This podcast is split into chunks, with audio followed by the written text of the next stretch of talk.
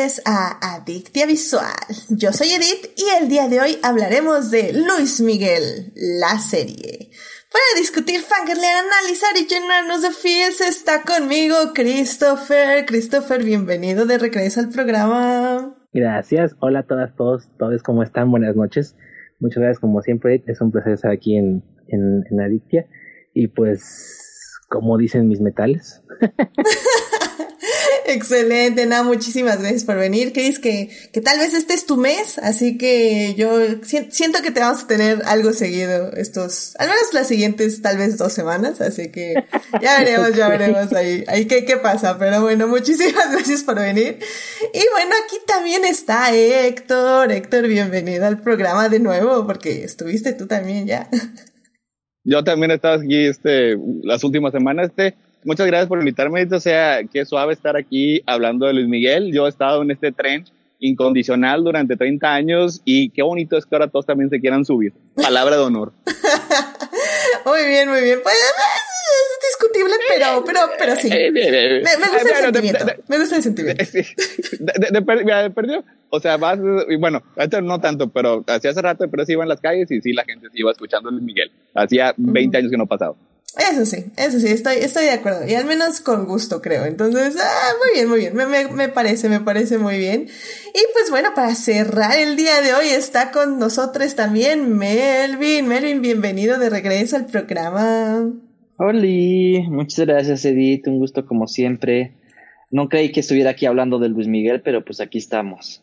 Eso, caray. Nadie, nadie pensó hace tres años que estaríamos hablando de Luis Miguel de una forma interesante, analítica, este, pues no sé, reflexiva casi, casi. Definitivamente no estaba en el bingo de nadie, junto con el COVID. Era como, creo que los zombies estaban primero, pero ¿qué le vamos a hacer? definitivamente no sé, sí, en eso sí estoy de acuerdo, o sea, en, en Crónicas del Multiverso siempre le pongo música antes de iniciar los podcasts y nunca pensé editar una canción de Luis Miguel en esas entradas. Y ya ves. Y ya está, pues así, así. Y pasó. Sorpresa del 2021, 2018, 2021. Así que, pues, ¿qué le vamos a hacer? Y pues de eso vamos a hablar, obviamente, este programa. Y bueno, pues ya saben, querido público, que si quieren estar aquí en la conversación, pueden estar en el canal de Twitch los lunes a las 9.30 de la noche. O si quieren volver a discutir conmigo este gran programa, estoy los miércoles en la mañanita a las 9 de la mañana en YouTube. Y también estamos en todas las plataformas ya a partir del miércoles para que nos escuchen. Pues ahora sí que donde gusten, literalmente. Así que bueno, em, antes de hablar de Luis Miguel, evidentemente, tenemos que salvar lo que amamos.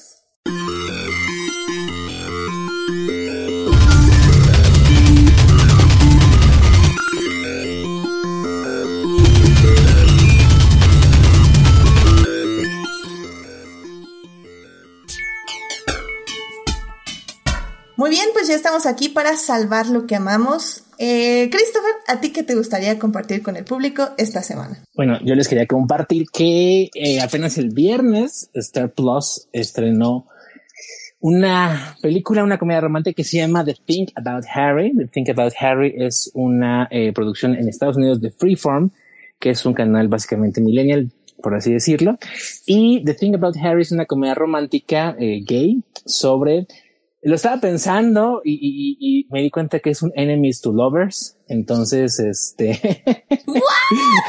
no, a ver, a ver, a ver. Es que, es que, por ahí empiezas. ¿Cómo? Red alert, red alert. es básicamente la historia de este, un, son dos chavos en sus early twenties. Eh, uno de ellos fue bully del otro en, en, en la prepa eh, en la prepa en un, así en un estado, es bueno, en una ciudad así típicamente, este, eh, pues digamos, no muy progresista de Estados Unidos y que se reencuentran años después ya viviendo ambos en este, en Chicago y que eh, reticentemente acaban juntos eh, en un viaje de regreso a casa que los vuelve a conectar años después de que ah, uno fue bully con el otro y pues obviamente empiezan ahí una, este, un, un ir y venir eh, romántico. Este, uno de ellos es pansexual, el otro es, este, eh, es gay y este, el, el, que es gay tiene como que la idea de que los amigos no pueden ser, este, eh, novios porque se arruina la amistad y se arruina la, este, eh, y, la relación no funciona. Entonces es como parte de las cosas que tienen que ir ahí poco a poco superando. Entonces me divirtió mucho. Este duró hora y media eh, y se va como, como agua. Y eh, bueno, me, da gusto porque creo que fue la primera este, em, comedia LGBT que estrenó Freeform en forma de película. Este, y bueno, Freeform es una de las señales de, de, Disney en Estados Unidos de cable y es de las que tenemos poco contenido en Star Plus. Entonces me dio gusto que Star Plus empiece a lanzar contenido de Freeform. Y la película es escrita y dirigida por Peter Page. Peter Page es conocido porque fue uno de los miembros del el original Queer as Folk y porque además es este creador, fue, bueno, fue, es, eh, fue creador y showrunner de una serie de televisión que es de mis favoritos que se llama The Fosters, que es de las primeras series que yo vi en la televisión, que tenían un montón de temáticas, ¿no? Porque eran, era, era una pareja lésbica birracial que tenía hijos adoptados y que este, eh, sus hijos a todo un prisma de, este, tanto de, de cuestiones raciales, este, eh, de diversidad sexual y cosas por el estilo. Entonces, es una serie que me pareció muy progresista en su momento y pues me da gusto que siga haciendo cositas por aquí y por allá. Y The Thing About Harry es una comedia que sí mantiene muchos de los tropos de las comedias románticas, lo cual creo que es bastante padre porque pues ahora sí que eh, es la razón por la cual muchas gente, personas amamos las comedias románticas, pero haciéndolo en un punto de vista de este, pues, de una pareja gay y de enemies to lovers, funciona muy, muy padre. Entonces, les recomiendo que vean The Thing About Harry, así se llama, así la pueden encontrar en Star Plus. Nice, nice. No, no, no, es que aquí el branding de Adicta Visual yo creo que también es Enemies to Lovers. Que no tenemos tantas películas ni series acerca de Enemies to Lovers. ¿eh? Eso, eso hay que arreglarlo definitivamente. Pero no, ya, ya, con eso ya la vendiste, ya la compramos. Ya procedemos a contratar Star Plus y verla y no por medios alternativos. Pero este, y así. Entonces me, me, parece excelente. Vamos a echarle un ojo, claro que sí, claro que sí. Muchísimas gracias, Chris, por traer esto al programa. Gracias a ti. Y bueno, pues este, Melvin, ¿a ti qué te gustaría compartir con el público esta semana? Uy, no sé, a veces está difícil. no sé qué ha pasado esta semana, estuve medio desconectado. Mira, te, te puedes dar un, este, ¿cómo es? Un shameless plug, ¿eh? Sin ningún problema. este, pues nada, mira, igual les comparto que estoy jugando Jurassic World Evolution 2, que es uno de estos juegos donde construyes tu parque y todo eso. Y pues si les gustan ese tipo de juegos de construcción y de donde tienes que cuidar a los animales y ganas y pierdes dinero y todo eso, pues la verdad está muy divertido. Es como, no había jugado uno de estos de Jurassic Park y, y pues era como el sueño, ¿no? De que ves las pelis del parque y, y pues siempre, siempre había querido hacer, jugar esto. salió uno, no lo jugué, pero bueno, este dos ya lo estoy jugando y pues está bastante divertido. Relajante, más bien, más que divertido, yo creo que es uno de esos juegos relajantes, donde te puedes perder horas y horas ahí. ¿Es como Tycoon? Ajá, exacto. Con dinosaurios. Y puedes poner a los dinosaurios a hacer cosas locas como, bueno, que se liberen y corran gente o cosas por el estilo, o no. Eh, no, o sea, de repente se libera. bueno, es que me acuerdo que en Sotaikun era muy divertido, no era recomendable, pero era muy divertido abrir las jaulas y dejar que los animales corrieran y aterrorizaran a las personas y cosas por el estilo. Ah, pues puede pasar, si no los pones en cautiverio, pues sí se comen a las personitas y deja de asistir gente a tu parque. Sí, o sea, yo sé que no es lo recomendable, pero, sí era divertido hacerlo. También era divertido. Hay muchos tipo de juegos de administrar como cositas. Entonces, este, a mí me gustaba mucho Tycoon. Por las dos, o sea, por tener el así bonito, pues, y también de repente hacer cosas locas como ese tipo de liberar especies. Sí, y no sé, no sé cómo era el, Sub Tycoon, pero aquí, pues, si por ejemplo tienes herbívoros y carnívoros, pues se van, se comen, ¿no? Y mata, se matan entre ellos. Entonces no es recomendable, pero pues ahí tienes animales peleándose. Qué padre. Ok, ok, suena, suena interesante. ¿Cómo, se llama? Perdón, ¿me lo repites? Jurassic World Evolution. Ajá. Eh, 2. Evolution 2, ok. O, sea, la verdad es que luego ahora hay, hay juegos como, como ustedes dicen, o sea, que ya es más allá de una misión, ¿no? O sea, es como más ya toda una estructura de creación y eso a mí me parece como bastante interesante, sinceramente. Sí que se oye padre, Melvin. Luego ahí nos mandas un screenshot de lo que has construido, no sé. no, sé cómo funciona eso. Pero suena interesante. Bueno, pues muchísimas gracias, Melvin, por traernos esto a Adicte Visual. Este, y bueno, porque la H evidentemente va después de la M. Héctor, ¿qué te gustaría? así funciona, sí. es, un, es, un alfabeto nuevo. Sí, sí, sí. Este, el, el, viernes pasado acabó la primera temporada de Foundation. Es una serie de Apple TV que es crea, fue creada por uh, David. ¿Ya acabó? ya acabó, sí, la primera de los episodios. Esta fue creada por David S. Goyer, que tiene un récord eh, personal que a veces hace cosas muy buenas con las cosas que amo y a veces me las arruina.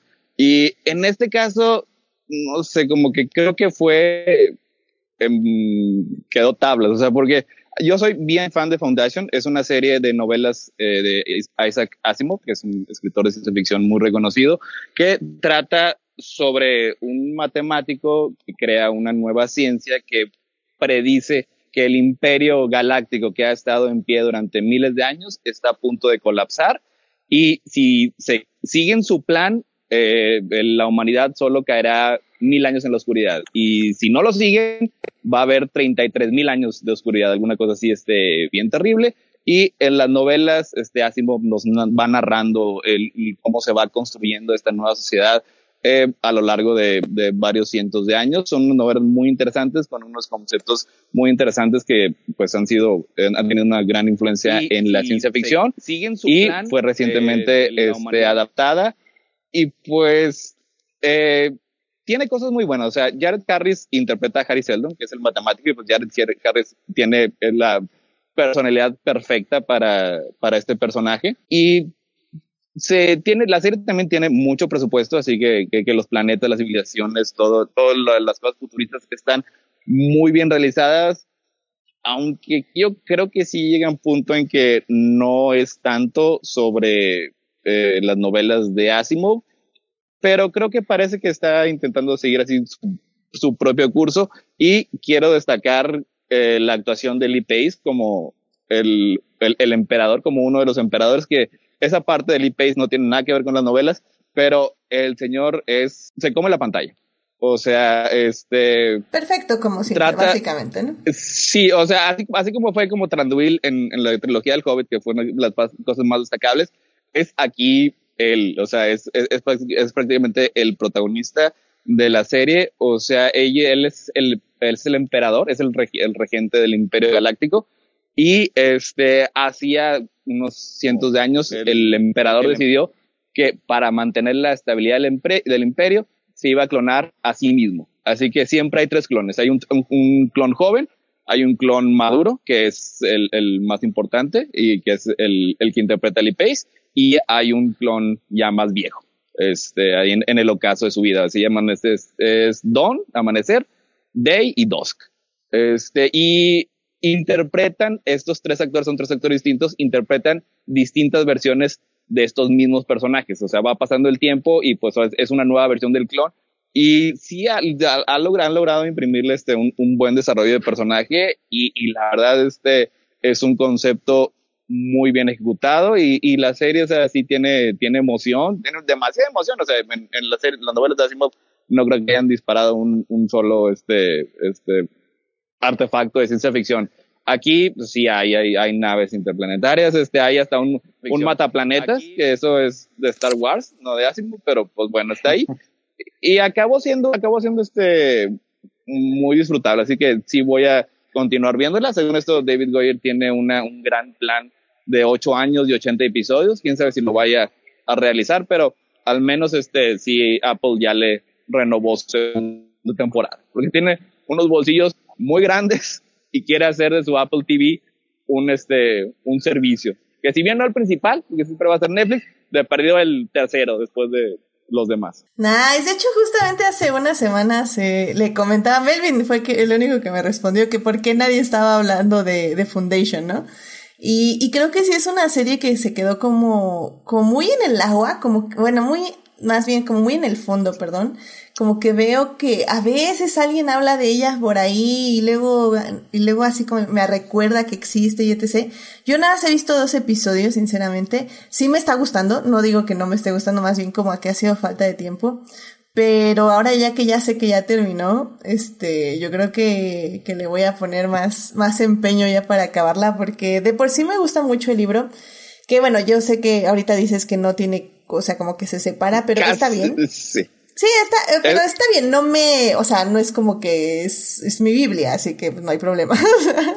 A mí sí, sí como que sí es un poco mi Biblia, pero la verdad es que sí Lee Pace es un personaje, o sea, es, es, está con madre. O sea, Wow. está, está, está, está muy entretenido y sí, te digo, o sea, interpreta varios este, versiones de, de Brother eh, Day, que es el, el, el personaje, y, y cada uno así como que tienen así como que ciertas diferencias, o sea, y es el mismo personaje que anteriormente habías visto de, de niño y luego pues ahora ya creció y luego eventualmente lo vamos a ver de viejo. Y esa parte está muy interesante.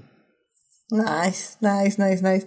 No, la verdad, la verdad sí, y acuérdense, a mí me, me encanta Lee Pierce, me encanta cómo actúa, y de hecho hablamos eh, de él en el programa de The Fall, por si no han visto la película, y vayan a verla o vayan a escuchar ahí el podcast que hicimos. Y pues qué padre, qué padre. Y tú, tú no la has acabado entonces tampoco, Melvin, pero también la recomiendas. Sí, sí, sí, mucho. Me faltan los últimos, pero eh, es una serie larga, o sea, es como que sí te tienes que dar tu tiempo. Y creo que eso es lo que he notado en las series de Apple. O sea, son series como que sí necesitas darte tu tiempo, sentarte y quedarte ahí la hora viendo. Son, Como que sí aprovechan la hora, ¿no? O sea, como ajá, pasan muchas cosas, son, son series con contenido, se podría decir. Es que, es que sí son, son más pesadas, son más pesadas que las comunes. ajá. Le, le, Sí. le- sí le podría cortar unos 10, 15 minutos a cada episodio. Pero, este. Pero este no, porque ya el ritmo. Sí, el ritmo sí a veces. Este. O sea, el ritmo fue lo que te perdió de For All Mankind. Que esa es- está bien Ay, no, es hermosa. así, no, es eso, me, me perdió terriblemente. Creo que me perdí a la mitad del episodio. Pero sí, es- estoy de acuerdo. O sea, creo que sí tiene que ser tu tema o tu interés, si no, sí te pueden Ajá. perder fáciles las series de Apple.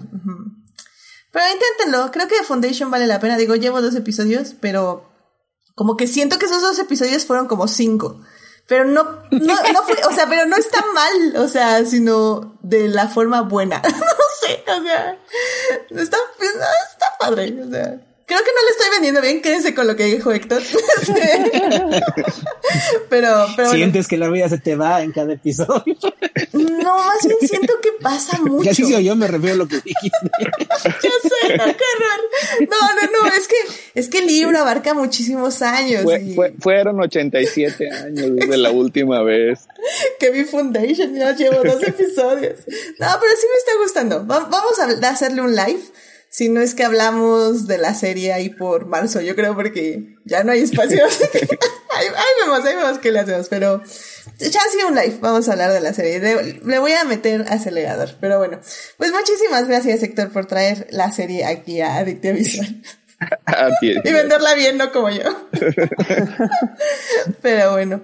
Pues ya así rápidamente ya para cerrar, este, yo voy a hablar de la Fórmula 1, no es cierto, no, no les voy a hablar de la Fórmula 1 porque yo creo que las siguientes tres semanas les voy a hablar de la Fórmula 1. Entonces hoy para cambiarle tantito, eh, que por cierto ganó Lewis Hamilton, nada más FYI, eh, un aviso parroquial. Pero bueno, am, les voy, les quiero decir que eh, para quien no sepa, ya eh, regresó la serie de Doctor Who.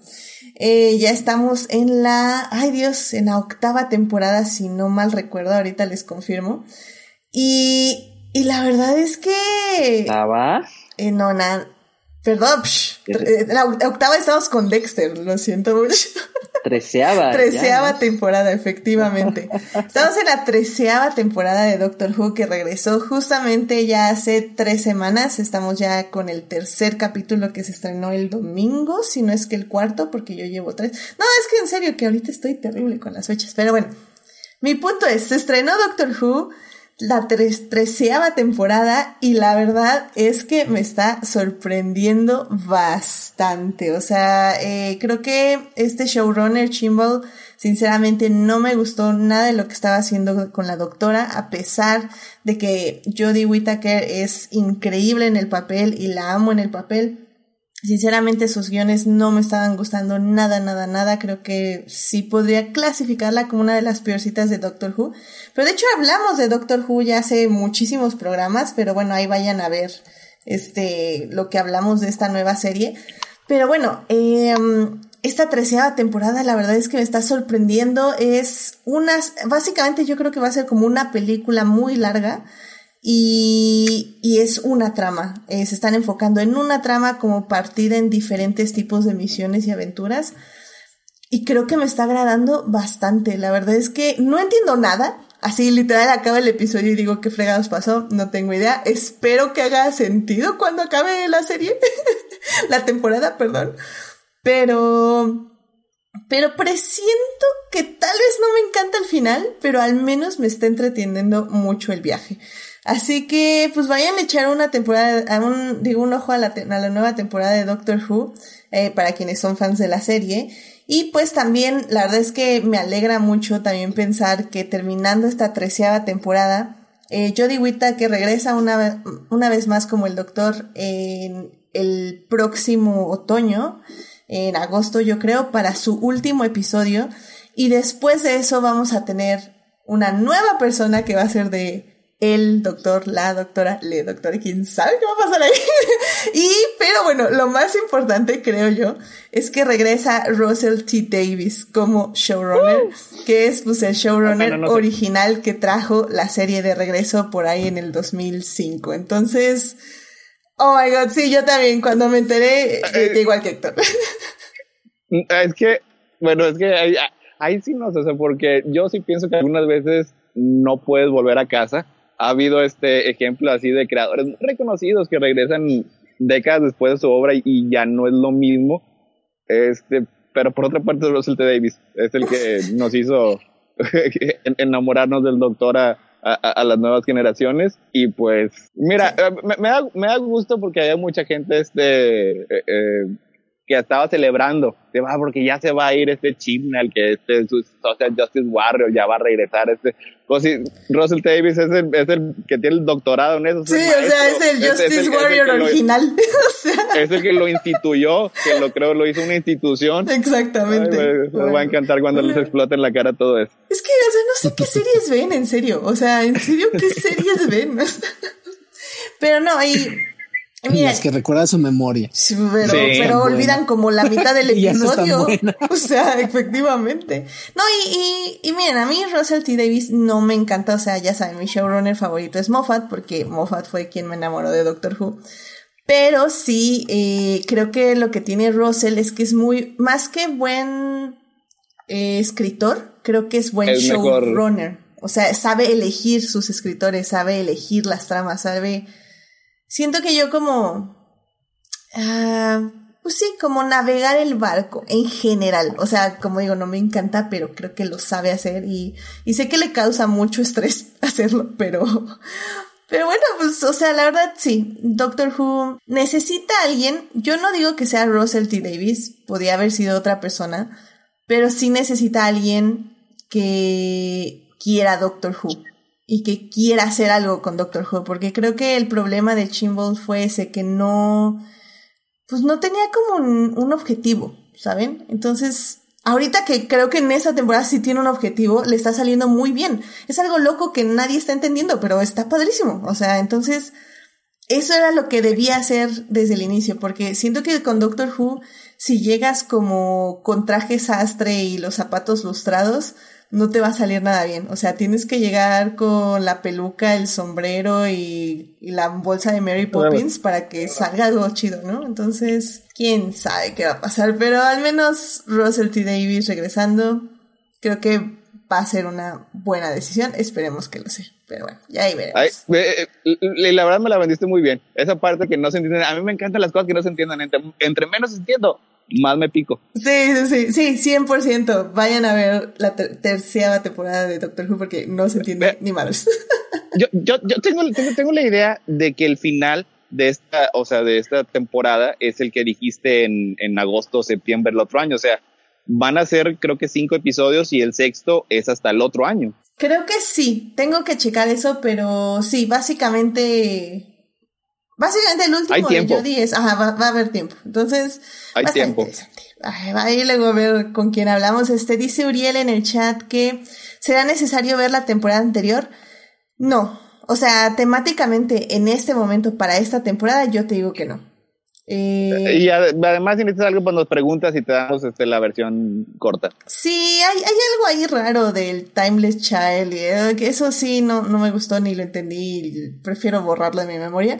Eh, y, pero no lo están tocando en esta temporada. Así que yo. Ah, tal vez tienes que ver un episodio en específico. Pero yo te digo que episodio y está divertido porque sale un cameo de un personaje muy querido. Así que. Ah, ya, ya sé cuál. Ese, ese es el eh. único que creo que tienes que ver para entender eh, algo específico de esta temporada. Todos los demás te los puedes saltar. Yo, creo que el Time Child ya va a quedar en el agujero del olvido. Digo, no lo van a negar, no lo van a este, pero ese tipo de cosas así que si no lo mencionas, haz de cuenta no pasó. Ajá, exacto. Y así es Doctor Who, tiene un buen de cosas que nunca volvió a mencionar, así que perfecto. Bueno, pues ya con esto ya vámonos, por favor, porque si no va a ser programa de Doctor Who y ni siquiera han visto la serie, así que, bueno, la temporada, así que pues evidentemente tenemos que verla, digerirla y pues ya estaremos haciendo un live o algo de, de Doctor Who porque Ay, te merece un programa, doctor. Ya sí, pero pues es que la agenda está apretadísima. En marzo hacemos un... No, o, o mejor... Pero sería hasta agosto, hasta agosto, septiembre. Sí, también sí, podría pero hasta el final. Pero por eso un live mientras, para nada más sacar del ah, sistema un poquito algo, oye. pero bueno. Va, va, va. Este, mm, dice Bote, dice Uriel, dice... Ah, pero sería fan falso si no la veo. Eso sí, estoy de acuerdo. Así que tú decides, ¿fan falso o no fan falso? Votes un fan falso. O sea, no, su, su corazón no, no se convirtió en verdadero fan Doctor Who. Verdadero fan Doctor Who se queje cuando le cambian a su doctor, pero después ama al nuevo doctor como quiera. Eso es ser fan. Entonces ya eres fan, Gabriel. Échate la temporada, no te preocupes. No duele tanto, tiene cosas padres, momentitos. Pocos, pero tiene algunos. Pero bueno, ya vámonos, ya vámonos para porque ya, este programa tenemos que ir a hablar de cine.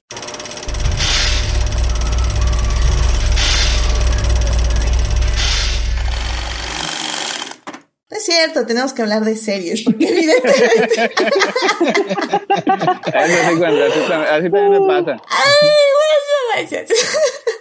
Pero bueno, pues ya en este programa, evidentemente, vamos a hablar de Luis Miguel, la serie. Esta uh. serie que se estrenó en Netflix por ahí del 2018 y pues que ya termina en su tercera temporada este año en el 2021. La serie se estrenó hace un par de semanas, se, estrenó así de golpe toda la serie, eh, al contrario de las predecesoras que se habían estrenado uno cada semana. Este ya nada más se querían quitar la bandita y vámonos, así que se, aprecia la verdad, sinceramente. Eh, aunque sí disfruté la serie semanal. Pero bueno, de eso podemos hablar justamente ya en la primera parte donde vamos a hablar de la primera temporada en específico porque esa fue la temporada que mm, eh, trajo básicamente a Luis Miguel al escenario mainstream de nuevo. En la segunda parte vamos a hablar de la segunda y tercera temporada sus virtudes y sus defectos. Y en la tercera tercera temporada, pues ya nos vamos a poner a filosofar sobre el actor, bueno, el personaje o la realidad. ¿Qué será? ¿Qué será? ¿Qué es real? ¿Qué no es real? o ficción? ¿Verdad o ficción? ¿Qué, ¿Qué está pasando ahí? Así que bueno, pues sin más, vámonos a la primera parte. Blow that piece of junk out of the sky! Bien, me equivoqué de transición, pero no importa porque ya estamos aquí en la primera parte para hablar de Luis Miguel, que pues... Si toma, no maneje. Híjole, no es que es... Venga, esto ya uno ya no está acostumbrado a tomar vino porque evidentemente eh, Luis Miguel nos inspira a tomar porque en la serie toma mucho. Más de lo recomendable. Más de lo recomendable. De hecho, eh, yo creo que sí deberían poner como un anuncio al inicio, así como no consuma con el exceso o algo así. Porque ni siquiera fuman. O sea, nadie fuma. Realmente es puro. Sí. O sea, pero no en exceso. Pero no, pero toma más que fuma, estamos de acuerdo. Y él no fuma, sí, o sea, eh, otros creo que sí fuman. Otros, ajá, pero él no fuma. Pero él no, me acuerdo que no, Yo, sí, sí fuma. Bueno, en la serie sí lo pasan fumando. O sea, cada vez que, cada vez que está fumando le digo, no, esto te estás arruinando esa hermosa voz. No sé a quién se lo digo, se digo Moneta de Luis Miguel. O al aire. Pero así estoy así como que me estresa, así como que. Diego Moneta, deben ser falsos, no te preocupes. Diego Moneta no está arruinando su voz, definitivamente. Luis Miguel, pues ya son, son esas voces arruinadas por el alcohol y, y la nicotina. bueno. En fin.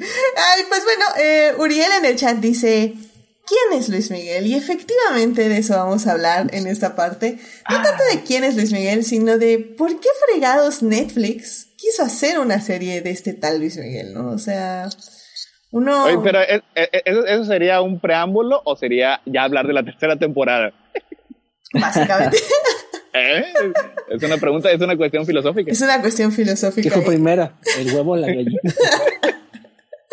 Pero bueno, estos, estos spoilers filosóficos de la tercera temporada los vamos a hablar en la segunda parte, pero pues bueno, Héctor, a ver, ¿por qué no nos... Tú que eres aquí el fan más, este... No voy a decir viejo, voy a decir experimentado. Consagrado. Consagrado. ¿Quién es Luis Miguel? ¿Por qué, ¿Por qué estamos viendo una serie en este en el 2018 de Luis Miguel? o sea, bueno, me puse más difícil, todo más fácil cuando escribí Dark.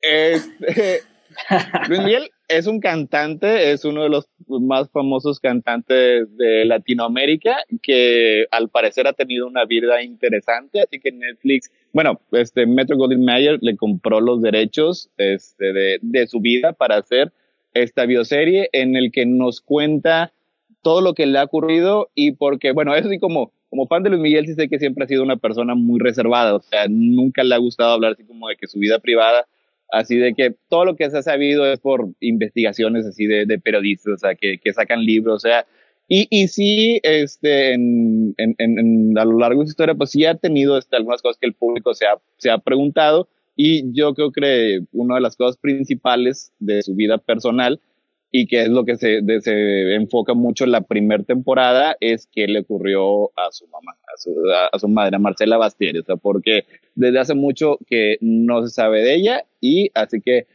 eso es lo que nos muestra, así como que la serie es como un misterio, o sea, porque nosotros en el mundo real sabemos que ella desapareció y en la serie poco a poco se va desarrollando así como que el misterio. Y también nos, nos, nos muestra acerca de sus de sus romances, de su carrera, o sea, lo que, eh, lo que le ha pasado así este, a, lo largo de las décadas y sus escándalos y sus controversias y todo.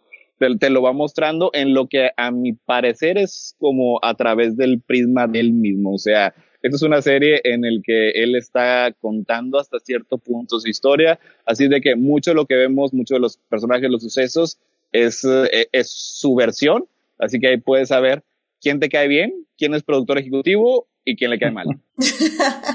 efectivamente, sí, efectivamente. Así de objetiva es la serie, definitivamente.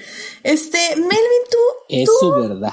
Es su verdad, efectivamente. Y pues, Melvin, ¿tú, ¿tú eras fan de Luis Miguel o por qué empezaste a ver esta serie? ¿Y, ¿Y por qué crees que atrajo tanto al público? Pues yo la empecé a ver por morbo porque, o sea, de, que la anunciaron en Netflix dije así como, nah, esta serie que, y fue como la época en que salió de moda todas estas bioseries de cantantes, y dije, pero, o sea, la vi el primer día porque fue así como, a ver qué, qué están haciendo. Y es que la primera temporada está tan bien escrita que te pica con cada capítulo, o sea, tiene un misterio grandísimo que te tiene ahí, o sea, yo, yo sí me la chuté así, era mi telenovela de cada semana, ¿no? Y creo que era los domingos o así. Y luego tenías como a toda la gente hablando de Luis Miguel, o sea, como que se hizo un boca en boca así bien, bien extraño. Y era como la, la telenovela eh, fancy, ¿no? Del momento. Entonces, este, a mí me atrapó por eso, o sea, yo, o sea, yo cero fan de Luis Miguel ni nada de eso eh, pero la vi y la verdad es que está, o sea, tiene muy buena calidad. La primera temporada tiene muy buena calidad y está muy bien escrita cada episodio y grandes actuaciones, o sea, está bien hecha. Sí, sí, sí, efectivamente. Y creo que también lo que dices es eso, el efecto viral el cómo la gente le resonó esta telenovela, cómo se comprometió con los personajes, hizo que, eh, que también fuera toda una experiencia verla y luego meterte a Twitter a ver cómo estaban los memes, qué estaban diciendo otras personas. Creo que para mí, en esa experiencia del 2018, creo que fue muy parecido a Game of Thrones, a lo que vivíamos como Game of Thrones, ¿no? De, de que era interactuar con otras personas que evidentemente no están aquí a tu lado, pero que también este, están ahí en la Twitterosfera, en Facebook o en las otras redes, y que están eh, creando cosas y que tú puedes ver lo que crean o crear tú también cosas e interactuar con otras personas, ¿no? Y eso está muy padre. Y es que creo que algo también que le atinó muchísimo la primera temporada, pues fue tener un villano muy claro, que era un uh. personaje súper tóxico, súper horrible, que era pues Luisito Rey, que es el papá de Luis Miguel. Y pues, este, Chris, ¿tú cómo viviste a Luisito Rey y su poderío como el, el, el peor padre de todos los padres del mundo? pues eso fue lo que atrajo mucha gente, ¿no? O sea, yo empecé a ver la serie por Diego Boneta. Esa es la verdad. yo soy muy fan de Diego desde Código Fama, yo creo, una cosa por el estilo. Entonces, cuando, la verdad no era tan fan de Luis Miguel, entonces cuando empecé a ver este los eh, anuncios fue así como de, pues la voy a ver por digo, bueno, no probablemente por, por, Luis Miguel, pero pues le empiezas a ver y te atrapa, o sea, porque al final de cuentas, como decían Héctor y, y, Melvin, está muy bien armada la, la trama de la primera temporada, que es la que está basada en un libro, de hecho, este, pero creo que está basada porque es la parte más Digo, eh, creo que es la, creo que es la más, eh, la que mejor funcionó a nivel el dramático, porque es la que es más fácilmente dramatizable de la vida de Luis Miguel. Las otras partes a lo mejor no son tan intensas o son más complejas, pero bueno, hablemos de eso más adelante. La primera tiene una, una temática muy clara, ¿no? Que es ver nacer a esta, a esta estrella, es ver, es enfrentarlo con una figura tan importante para él, pero a la vez tan tóxica y destructiva para él como es Luisito, Rey, y que aparte es muy padre ver, o sea, aparte algo que fue muy genial de la serie, como decían en, esa parte del fenómeno, pues fue compararlo con la vida real, ¿no? Y, y toda la gente que salía a decir y conocía decir, uy, no, ese Luisito Rey es light, o sea, el, el auténtico Luis Rey era 300 peor. veces peor, o sea, era un monstruo, este, pero, eh, en toda la expresión de la palabra, o sea, era peor, o sea, incluso para que gente como, este, ay, ¿cómo se llama este señor? Andrés García, este, que fue su amigo de, de, toda la vida y cosas por el estilo y diga, yo vi hacer cosas peores de las que se ven ahí, pues está cañón, porque lo que tú ves en pantalla es un, es un hombre violento, un hombre agresivo, un hombre explotador, eh, que humillaba y maltrataba a su mujer, que la subajaba, este, que era mal padre con sus hijos, que hacía pasar malos momentos en todo momento, que, o sea, básicamente los monstruos en, todo el sentido de la palabra. Eh, eh, era de los peores padres que te puedas imaginar de una estrella de, de, una estrella pop, y eso es decir mucho, porque la industria realmente está llena de malos padres, ¿no? Y cosas por el estilo. Entonces fue muy padre, y también eso ayudó muchísimo que Oscar Jaineada ahí se apuntó la actuación de su vida. O sea, Oscar Jaineada, que aquí en México era conocido, hizo bajado, porque mal hizo a Cantinflas en esta biopic que hicieron de él hace como siete, ocho años más o menos, pues llega a esta oportunidad. Eh, sí. llega esta oportunidad y pues te das cuenta que era mala película por todo menos por él probablemente, porque como Luis Rey es tremendo, o sea, es tremendamente carismático, porque eso era lo que tenía Luis Rey aparte, o sea, Luis Rey era el perfecto psicópata en el sentido de que era una persona profundamente carismática y terriblemente monstruosa. Entonces, la manera en la que borda el personaje y, y te das dando cuenta cómo se va convirtiendo cada vez en, en más y más detestable. Lo que sí tiene la serie, que pues es parte del misterio que yo creo que siempre acompañará a, a, Luis Miguel, es que pues el misterio lo deja de alguna manera sin resolver, ¿no? Digo, todos podemos aquí hacer, bueno, todos podemos concluir que Marcela murió y que, y que probablemente Luisito Rey la mandó a matar o la mató, una cosa por el estilo. Pero pues de todos modos sigue siendo una, una, un misterio sin resolver, por así decirlo, ¿no? No hay, este... Algo definitivo evidencia concluyente, exacto, que permite concluir que sí fue o no fue, ¿no? Cosas por el estilo.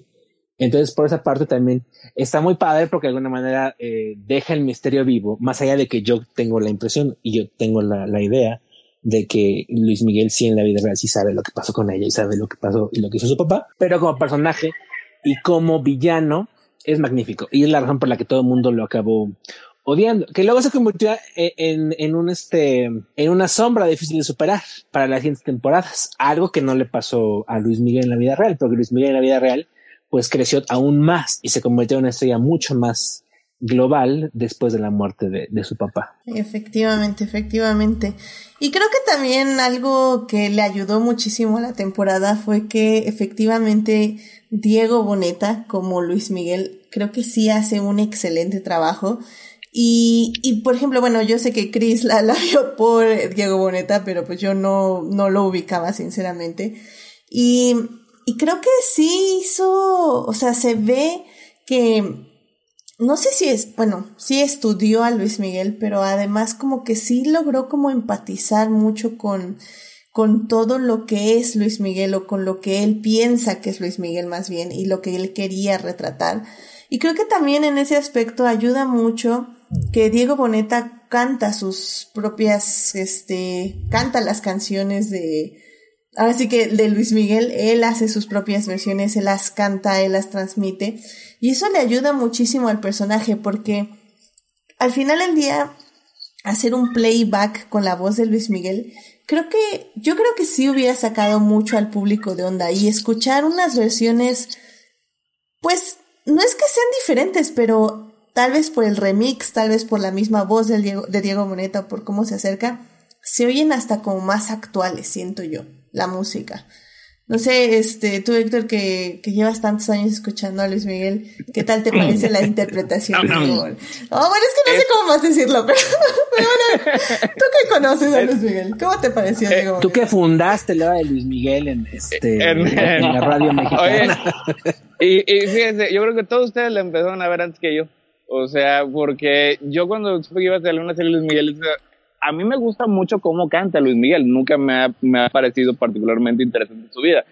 Pero es como estaba diciendo, o sea, fuera como, como, como Game of Thrones. Este, y luego, pues todo el mundo estaba interesado y luego después todos los que estaban involucrados también andaban tuiteando, ahí andaba Iñárritu comentando acerca de, de, de, cómo él también había andado con una de las novias de Luis Miguel y, y se hacía así como que todo un borlote por toda la red y pues llega el tiempo, o sea, me estoy perdiendo de algo.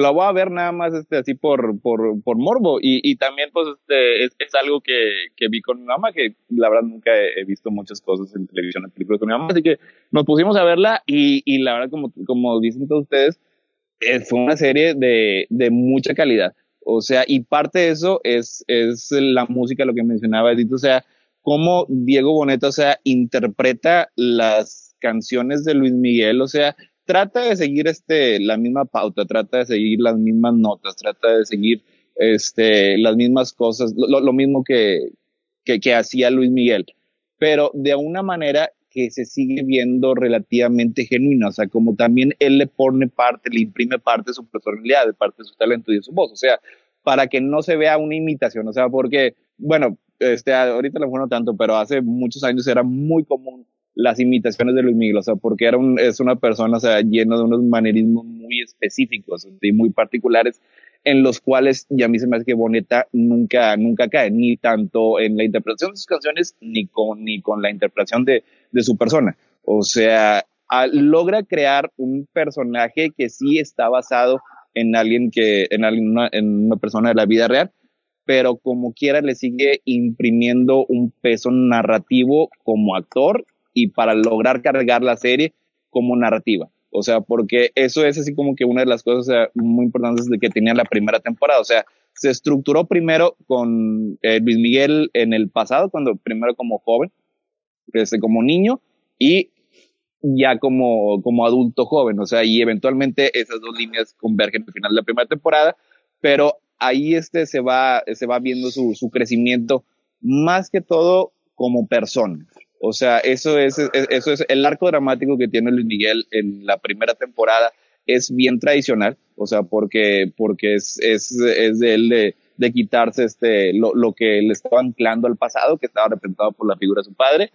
que como dijo Chris, es un villano bien tradicional, así que como motor dramático de la serie le funciona a la perfección, o sea, y acabó siendo una primera temporada muy redonda, gracias yo creo que sí a los dos, o sea, porque sí, Luisito Rey este, es el que e, e, es el que tiene así como que la, la alabanza del público, o sea, porque con su personalidad, con sus coños, con sus diálogos increíbles, no sé si es, es, es un, vienen del escritor o, lo estaba improvisando, o sea, porque son bien particulares y, y, y, le quedan muy bien, pero también el mismo Diego Boneta, o sea, tanto como, como actor y cantante es una razón muy importante por la que la serie se mantuvo en esta calidad, o sea, porque no la seguí viendo nada más otra vez por moda, sino porque dijo, o sea, esta es, está bien realizada, o sea, eh, tiene una narrativa muy bien hecha, que la verdad no me lo esperaba. Sí, completamente de acuerdo. Yo, yo tampoco me lo esperaba. Yo igual empecé a verla un poco por morbo, un poco porque mi mamá quería verla. Entonces igual yo, yo me senté así a verla y luego sí ya fue como, ah, mira, pues está interesante, está bien hecha.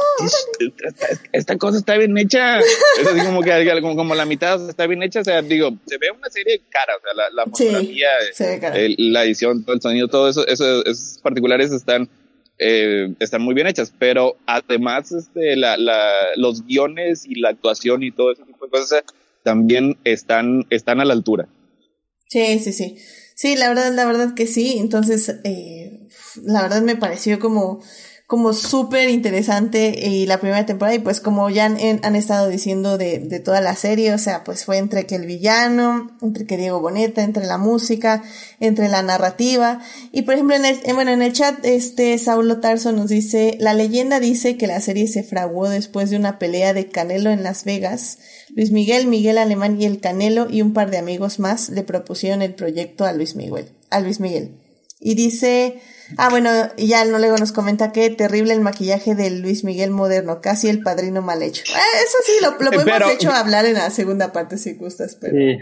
Y es que ese maquillaje, y ahora sí se parecía a Luis Miguel. Sí, veía como Luis Miguel. Porque Diego Boneta no se parece a Luis Miguel, pero el Diego ah. Boneta caracterizado sí se parece a Luis Miguel. No se parece físicamente en la primera temporada, pero creo que los gestos le atina muy bien.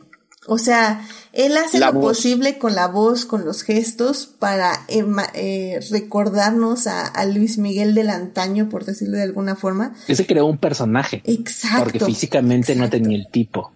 Y eso creo que habla mucho de su, de su calidad como actor, a final de cuentas, de Diego. Este. Eh, porque, por ejemplo, uh, compárenlo con Isan Yunas y con Luis de la Rosa, que son Luis Miguel Niño y Luis Miguel adolescente y son físicamente más parecidos a mucho este, sobre todo el Yunas y, a, a, como era Mickey en, este en su niñez y en su adolescencia. Pero no son bueno no son personajes tan elaborados como el que forma Diego con su con su Luis Miguel no con su Mickey propio. Y es muy interesante o sea, porque cuando lo está más imitando es eh, cuando está interpretando a Luis Miguel público, este, gracias querido público por acompañarme, este, y es así como que Mike te El cabello pero, y cosas por el estilo.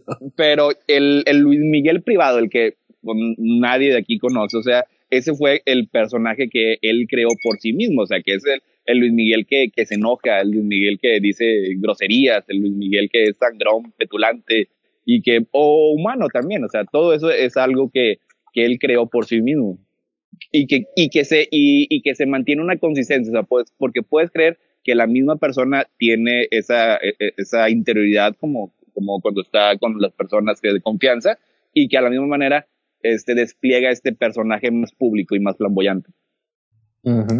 completamente de acuerdo. Y pues bueno, pues esa fusta fue la primera temporada. Eh, la Nada más hay que mencionar porque no se va a ir después. Sí, sí, sí. Yo amé el trabajo de Ana Favela. Ana Favela es quien interpreta a Marcela. Este, y a, como, a, saber cómo era realmente Marcela, porque Marcela es probablemente la persona menos conocida de toda la, de toda la primera temporada en cuanto a persona pública, pero por lo menos la Marcela que uno ve en pantalla es el sol más grande que puede existir en la, en la vida de, Mickey porque es ese motor inagotable, esa, esa, esa fuerza inagotable de amor, de ternura, de comprensión, de cariño, de empatía. Básicamente, eh, y como decía Héctor hace rato, yo creo que esta serie eh, al ser la verdad o, su verdad de, Luis Miguel, pues básicamente te demuestra a quién le caía bien, quién le caía mal y quién era indiferente. Y ahí se muestra que a juicio de y, por cómo lo plantea la serie, pues todo lo bueno que tiene Mickey en su vida se lo, se lo debe y lo, y lo bebe de Marcela, ¿no?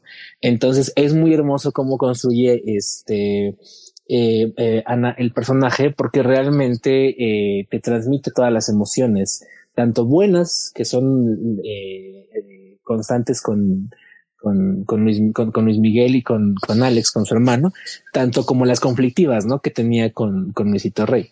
Entonces es un gran papel el de Marcela y, y sí duele mucho cómo es la, su desaparición y la ausencia que se forma, porque es, pues es, un sol básicamente Marcela, eh, el, el, personaje.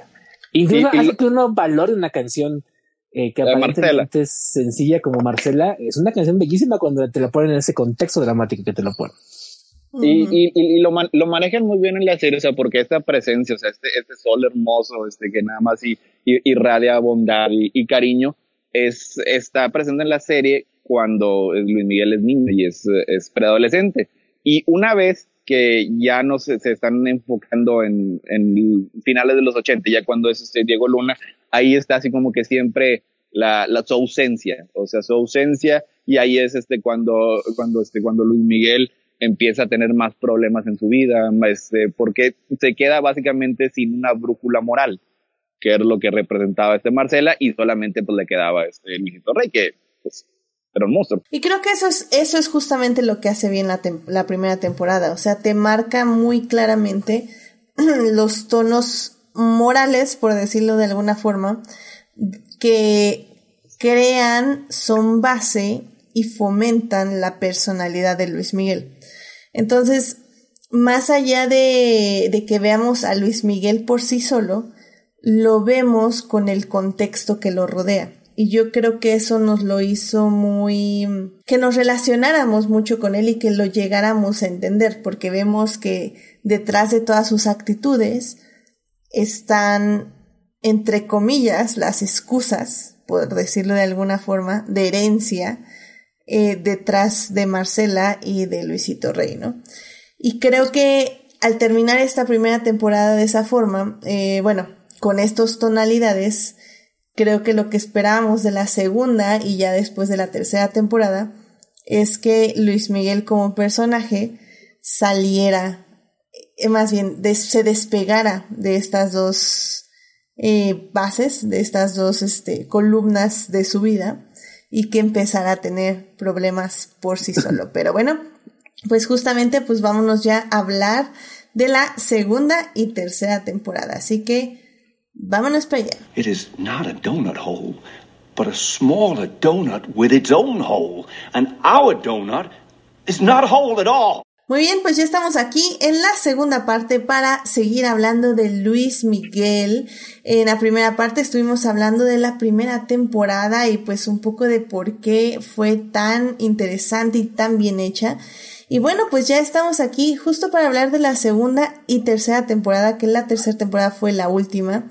Eso creo que nos lo dijeron ya al finalizar la segunda temporada, que solo iba a haber tres y que pues van básicamente... El sol volverá a brillar una vez más. Exactamente. Así fue el entre eh, eh, el, la segunda era, en, ¿cómo era? Entre más brilla el sol, más oscuras son las sombras.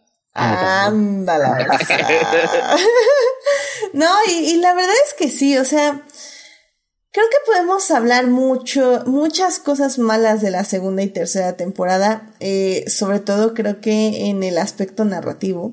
Pero creo que si tenemos que destacar algo es que sí, efectivamente, ya lo comentábamos en la primera temporada, es que Diego Boneta siguió haciendo un buen trabajo, independientemente de, como dice Saulo, del maquillaje moderno que ya casi casi era el padrino y tenía unas 500 capas de látex en la cara.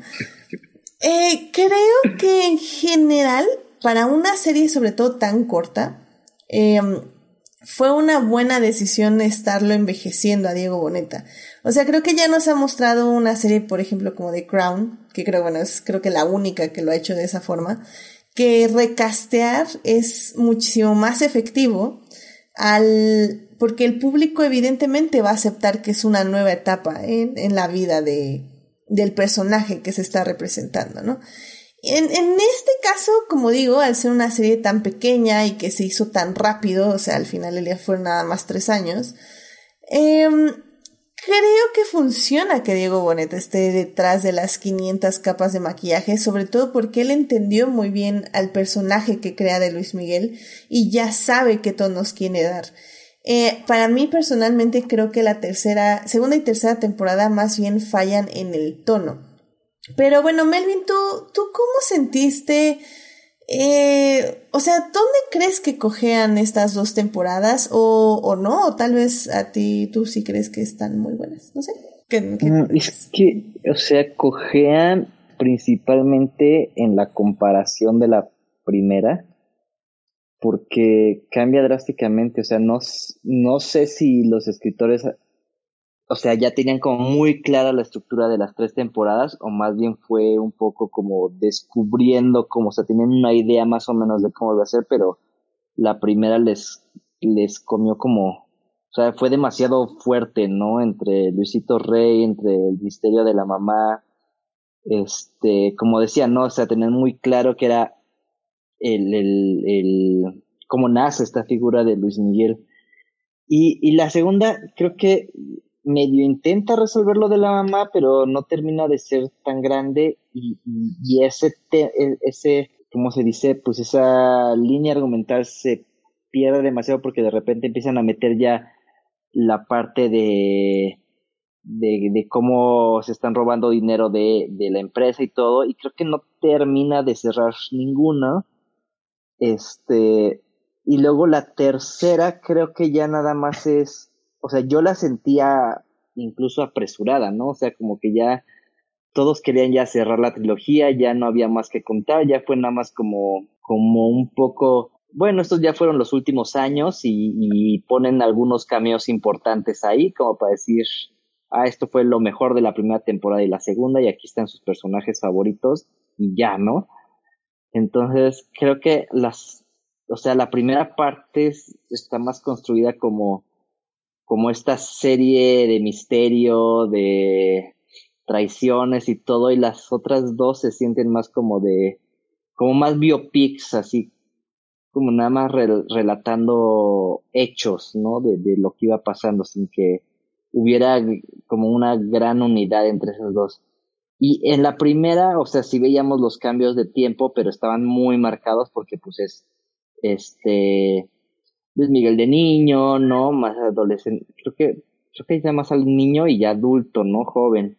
Y en las otras, este, de repente, o sea, Luis, lo reconoces las épocas por Luis Miguel, pero, pero los otros actores no hay tanto trabajo de maquillaje, entonces, si no estás como al 100 viendo la serie, creo que se pierde, ¿no? Y, y, creo que, o sea, se, se nota que ya las, la, sobre todo la última, eh, no recuerdo cómo salió la segunda, pero la primera temporada pusiera semanalmente, porque había como un misterio, ¿no? Tenías que estar ahí eh, al borde del asiento. Y esta tercera, o sea, ya se siente como de ya vamos a acabar, ya, ya dijimos tres temporadas y pues aquí está su tercera. Y, y por eso la sacaron toda, así como de bueno, pues ahí está. Entonces, sí, sí me cambia mucho el tono. Ajá. Me quitó el flow, Chris.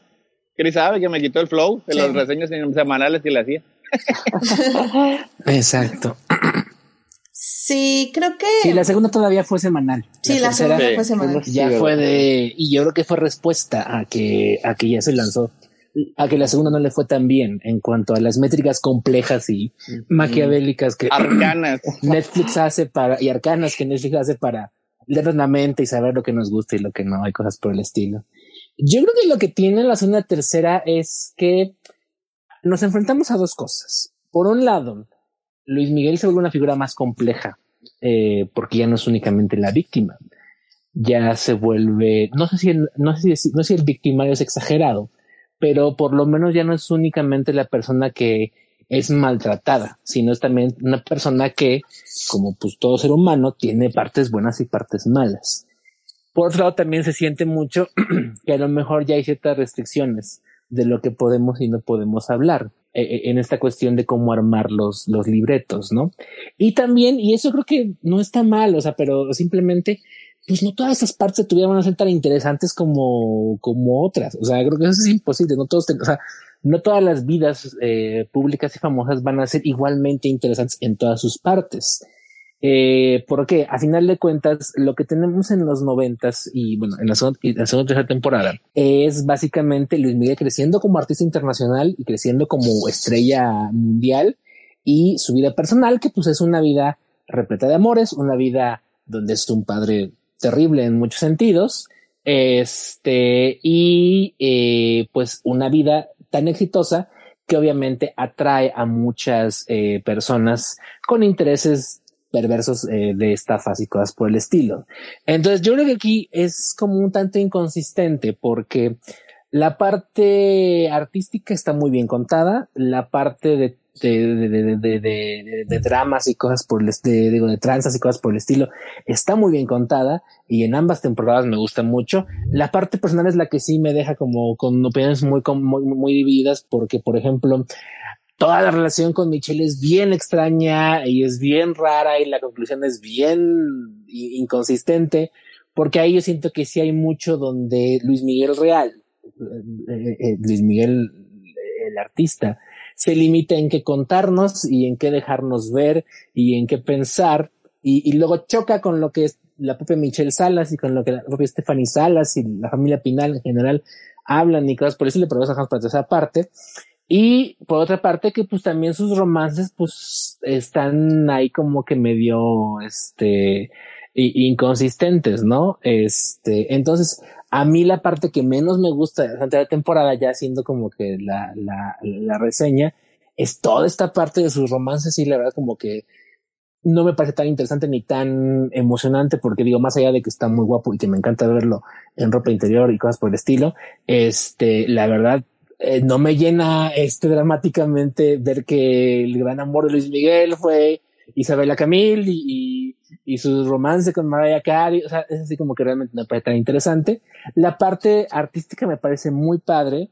Y ahí sí, por ejemplo, sus desencuentros con Manzanero, sus, este, sus desencuentros con David Foster en la última temporada, sí me parecen bastante interesantes.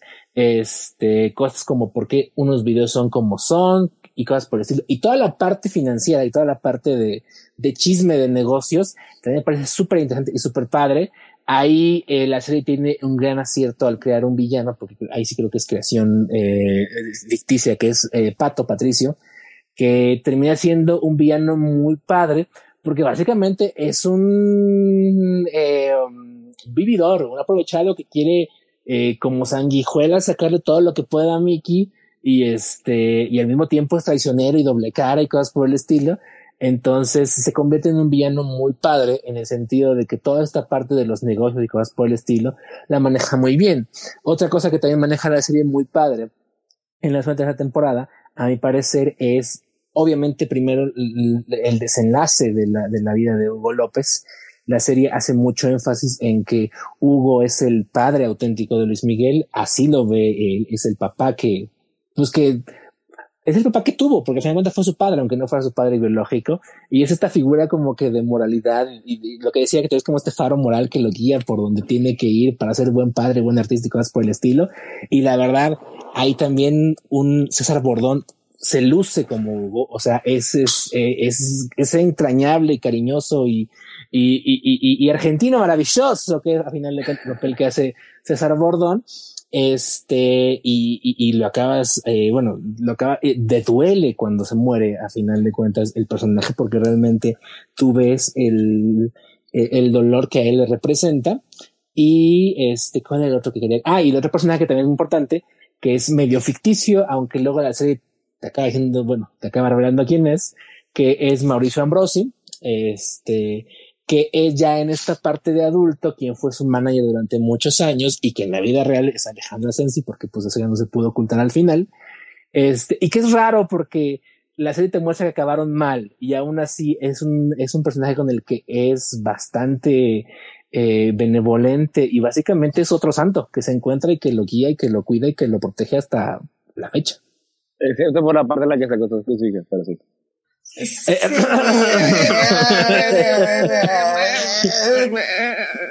pero sí. Vas a decirle que no al amor, Mickey. no, y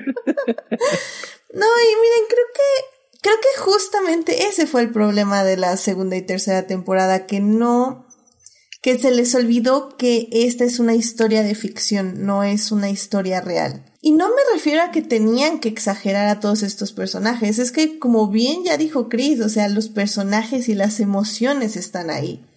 El problema siento yo, como dijo Melvin, es justamente que estos flashbacks que funcionaban bien en la primera temporada, porque sí estás comparando un A con B, un negro con blanco, eh, ahí sí te marcan una, diferencia muy tanjante en las personalidades.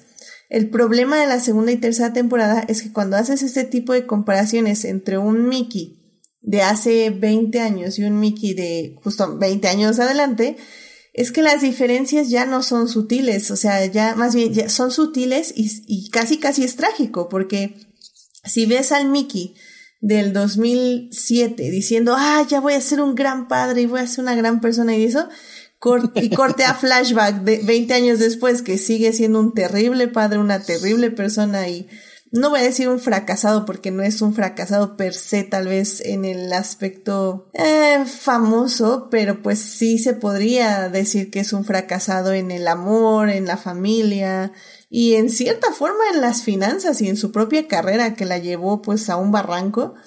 Eh, pues sí se siente muy trágica la historia y yo sé que la tercera temporada intenta darle este toque de Ah, pero bueno, no importa lo que pase, yo siempre amaré la música y cantar, aunque, aunque se me olvide y me canse después de dos palenques, pero no importa, porque en este momento quiero cantar.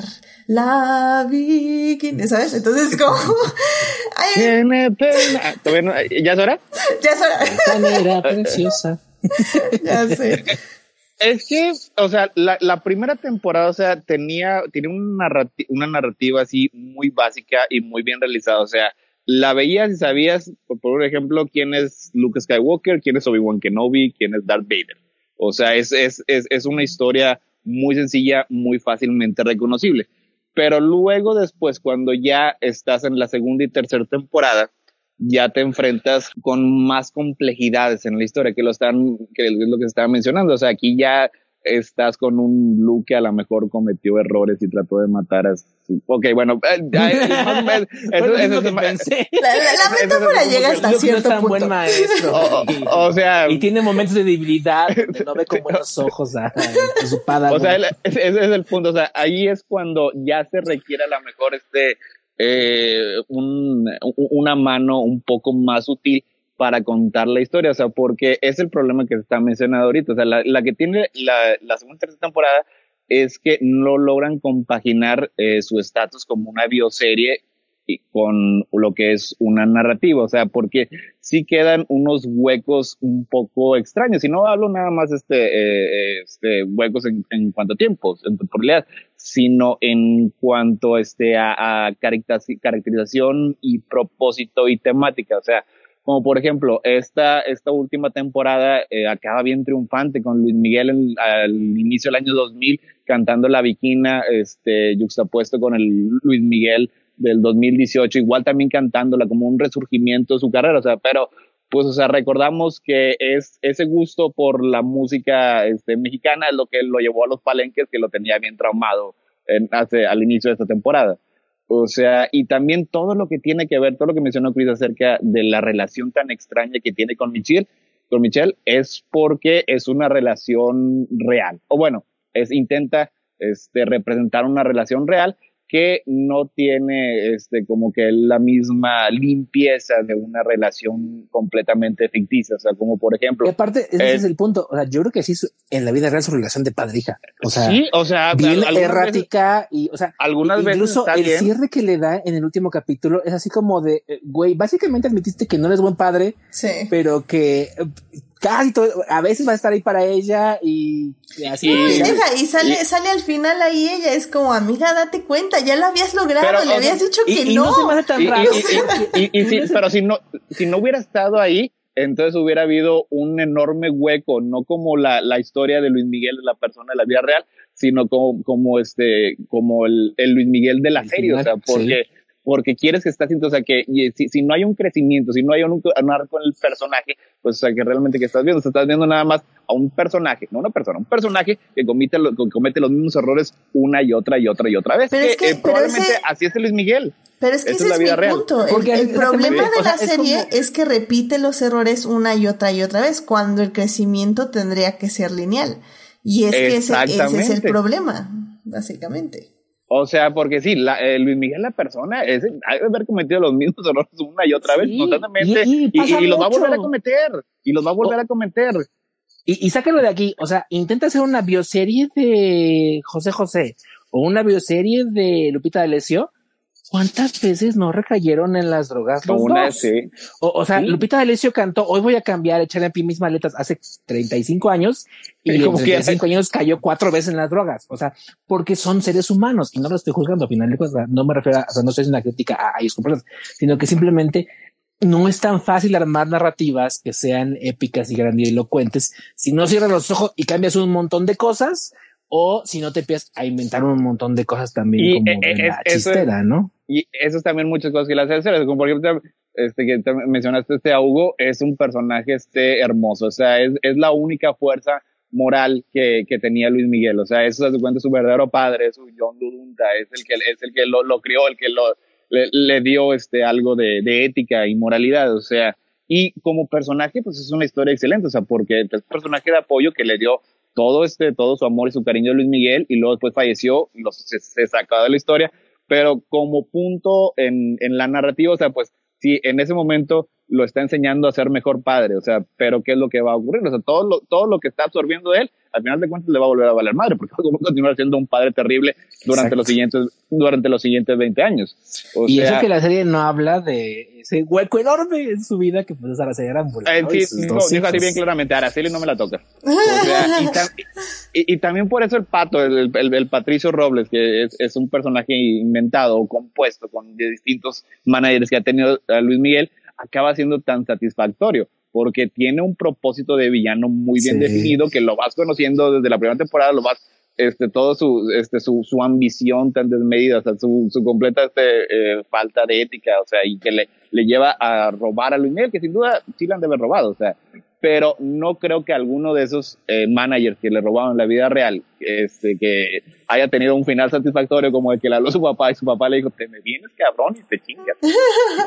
Me encantó, me encantó que es lo muy acusó cinematográfico. O sea, Es un momento bien emocional de ver a, a- a es bien este, catártico. a, a Pato así todo compugido en su sillita porque toda la serie te fue montando que era, eh, Eh, era, eh, outsider de su familia, era la abeja negra que se había ido a la locura de la fama en lugar de ser un abogado como toda la familia Y, y- y- respetable. pero- y- y tenía la prepotencia y la pedantería de que yo, yo voy a ser este, es- esta, esta gran persona y, y no voy a depender de nadie. Y por ser el villano en la serie, tiene un final de villano y es increíblemente este, catártico porque es bien irónico. O sea, Pero- acabó siendo. Sí, perdón. O sea, o sí. eh, bueno, o sea, este es el final que se merecía su personaje, o sea, pero es enteramente ficticio, por eso es tan, tan bien realizado. Pero es- ese es justamente mi problema con la serie, porque tenemos todos estos momentos que sí pueden ser catárticos, que sí se dieron la libertad ficcional de hacerlos, pero los arruinan con sus flashbacks, porque, o sea, e- el punto es, estamos viendo justamente el arco, por decirlo de alguna forma, de este villano, y al mismo tiempo estamos viendo el futuro donde sabemos que él ya no existe, entonces sabemos que no, o sea, no sabemos cómo, no sabemos si se sale con la suya o no, pero sabemos que ya no está en la vida de Luis Miguel y sabemos que Luis Miguel sobrevivió a lo que sea que él le hizo o no le hizo. Entonces, al final del día, tú, con la propia narrativa que armas, arruinas tu mismo final, tu mismo catarsis y tu mismo clímax. En lugar de haberlo, creo yo, todo esto, yo, yo desde la segunda temporada lo hubiera todo ya puesto lineal. Y creas los villanos, los, eh, los profundizas y los explotas de una manera muchísimo más efectiva estarnos saltando de uno a otro lado. Y sí, está muy, muy padre cuando está sentado y el papá le dice, no, y vas a renunciar a todo y te quedas y aquí trabajas conmigo hasta el final de tus días. Sí, está bien padre. Pero al mismo tiempo terminamos con Luis Miguel viendo la nueva oficina, eh, dándole su este el, su, que sea su manager, su mejor amigo, y al monito este, al jalacables, que es ahora el tour manager, y sabemos que también le van a arruinar la vida a estos cuates. Entonces, al final del día no termina siendo tan catártico como podría ser, porque ya sabemos el futuro y ya sabemos que va a ser trágico. Entonces te arruinas el catarsis con tus paralelos narrativos, básicamente. Eh, en, esa parte, sí, más o menos sí me, sí me funcionó, o sea, que este, la, la ironía de, de unir esas dos escenas, pero, por ejemplo, uno que sí de plano no me funcionó y es porque estoy de acuerdo que lo mejor hubiera sido ponerlo en el lineal. Hay un episodio muy bonito en el que está filmando este, eh, ayer creo, el del el video del caballo blanco, este, en el que se lleva a Michelle y se le pierde y luego después este le da una, una regañada a este Hugo y eh, acaba bien hermoso el, el, episodio, se la lleva y van a comprar una nieve, o sea, y es el momento en el que Luis Miguel finalmente aprendió a ser un buen padre y a querer a su hija pero sabemos que el presente su relación está descompuesta y que la va a volver a, arruinar una y otra vez. Es ahí cuando la serie así como que está trabajando en contra de sí misma. Exacto. Ay, pues sí, o sea, al final del día... Nos dejamos llevar por Diego Boneta. sí, o sea, a ver, porque eso también es una pregunta. O sea, tú, Melvin, a pesar de todo esto, ¿por qué la seguiste viendo? O sea, ¿por qué la acabaste? Híjoles, este, pues no sé, yo creo ya para para ver cómo continuaba la serie. O sea, la segunda sí como que me perdí un poquito. Eh, y la tercera ya no la iba a ver, pero dije, bueno, ya es la tercera, ya es el final. Y, y, y pues la vi y tiene sus momentos, tiene momentos buenos como, el regreso de Luisito Rey y Marcela, que ves los flashbacks, este, creo que igual, ¿no? Por pato lo sigues viendo, ¿no? Como que dices, ay, a ver ahora, ¿cómo va a acabar esto, no? Ya sabes como que es medio trágico ahí, pero dices, no, tiene que tener algún final, ¿no? Algún tipo de cierre, este, eh, luego me sorprendió cuando llega el punto en el que, ah, ok, llegamos al punto ya en que vamos a hacer, va a ser su propia serie. Entonces dices, ah, ok, esto está como interesante, ¿no? Eh, ah, mira, ahí. ¿Se van a atrever o, no? sí, sí tiene muchas cosas así, este, inconsistentes, sobre todo la segunda temporada, pero yo amé todo el Inception, o sea, como se vio en Crónicas, como se dijo en Crónicas del Multiverso, la serie iba a terminar así, o sea, va, iba a ser este Diego Boneta interpretando a Luis Miguel, conociendo a Diego Boneta interpretado por otro actor. Y la serie nos lo dio. Se cumplió. Sí. Ahí sí, ah, me da mucha risa imaginar quién fue el, o sea, en qué momento de la junta creativa fue así como tenemos que acabar este con nosotros mismos. O sea, porque Mark Burnett interpretando a Mark Burnett y Mark Burnett es el presidente de MGM para sí, el dato. O sea, no, o sea, él mismo se interpretó. Y yo me imagino así como de cómo habrá sido el, el, la writing session de los del, del equipo creativo, así como de vamos a escribir cuando conocimos a Luis Miguel y vamos a escribir cuando no nos quiso contar nada. Y vamos a, o sea, es, que, así como de, es, es, como si igual Disney hubiera hecho su Saving Mr. Max él mismo en vida y contara cómo conoció a, este, a la autora de Mary Poppins y cosas por el estilo. Es, es, una, es una cosa bien extraña, o sea, porque el clímax emocional o, lo que intenta hacer la tercera temporada es el resurgimiento de Luis Miguel, lo que le da ímpetu para retomar su carrera, o sea, y una parte importante y esencial de esa historia es el medio en el que se está contando esa historia. Es bien raro eso, o sea, es, yo, lo, yo lo dije como broma, no pensé que realmente se lo fueran a hacer, pero... Y funciona, porque es lo que iba a comentar, ya como, o sea, para mí la más floja es obviamente la segunda temporada, porque es como que siento que lo que se vuelve, como decía Edith, es más anécdotas que una narrativa como tal con un propósito. Pero creo que la tercera sí tiene un propósito muy específico, que es mostrarnos a, al artista como retomando y reviviendo su sueño y, como siempre el, sueño es el que lo va a mover y lo va a, a lo, lo va a llevar a, adelante en su vida y cómo a pesar de que se caiga, lo retoma y es la fuerza vital que le mueve. Eh, y cada capítulo está un, perdón. Es, es- el intento de retomar el duende. Hay que mencionar el duende. Ah, sí. o sea, eh, es, eh, está muy bien formado eh, eh, hacia dónde te va a conducir la serie en las dos líneas de tiempo, en 2000 y en 2017. Pero yo creo que tomaron esa decisión porque se dieron cuenta, primero que obviamente esto ya lo hicieron después de que 2018 y 2019 fue un trancazo la serie y cosas por el estilo.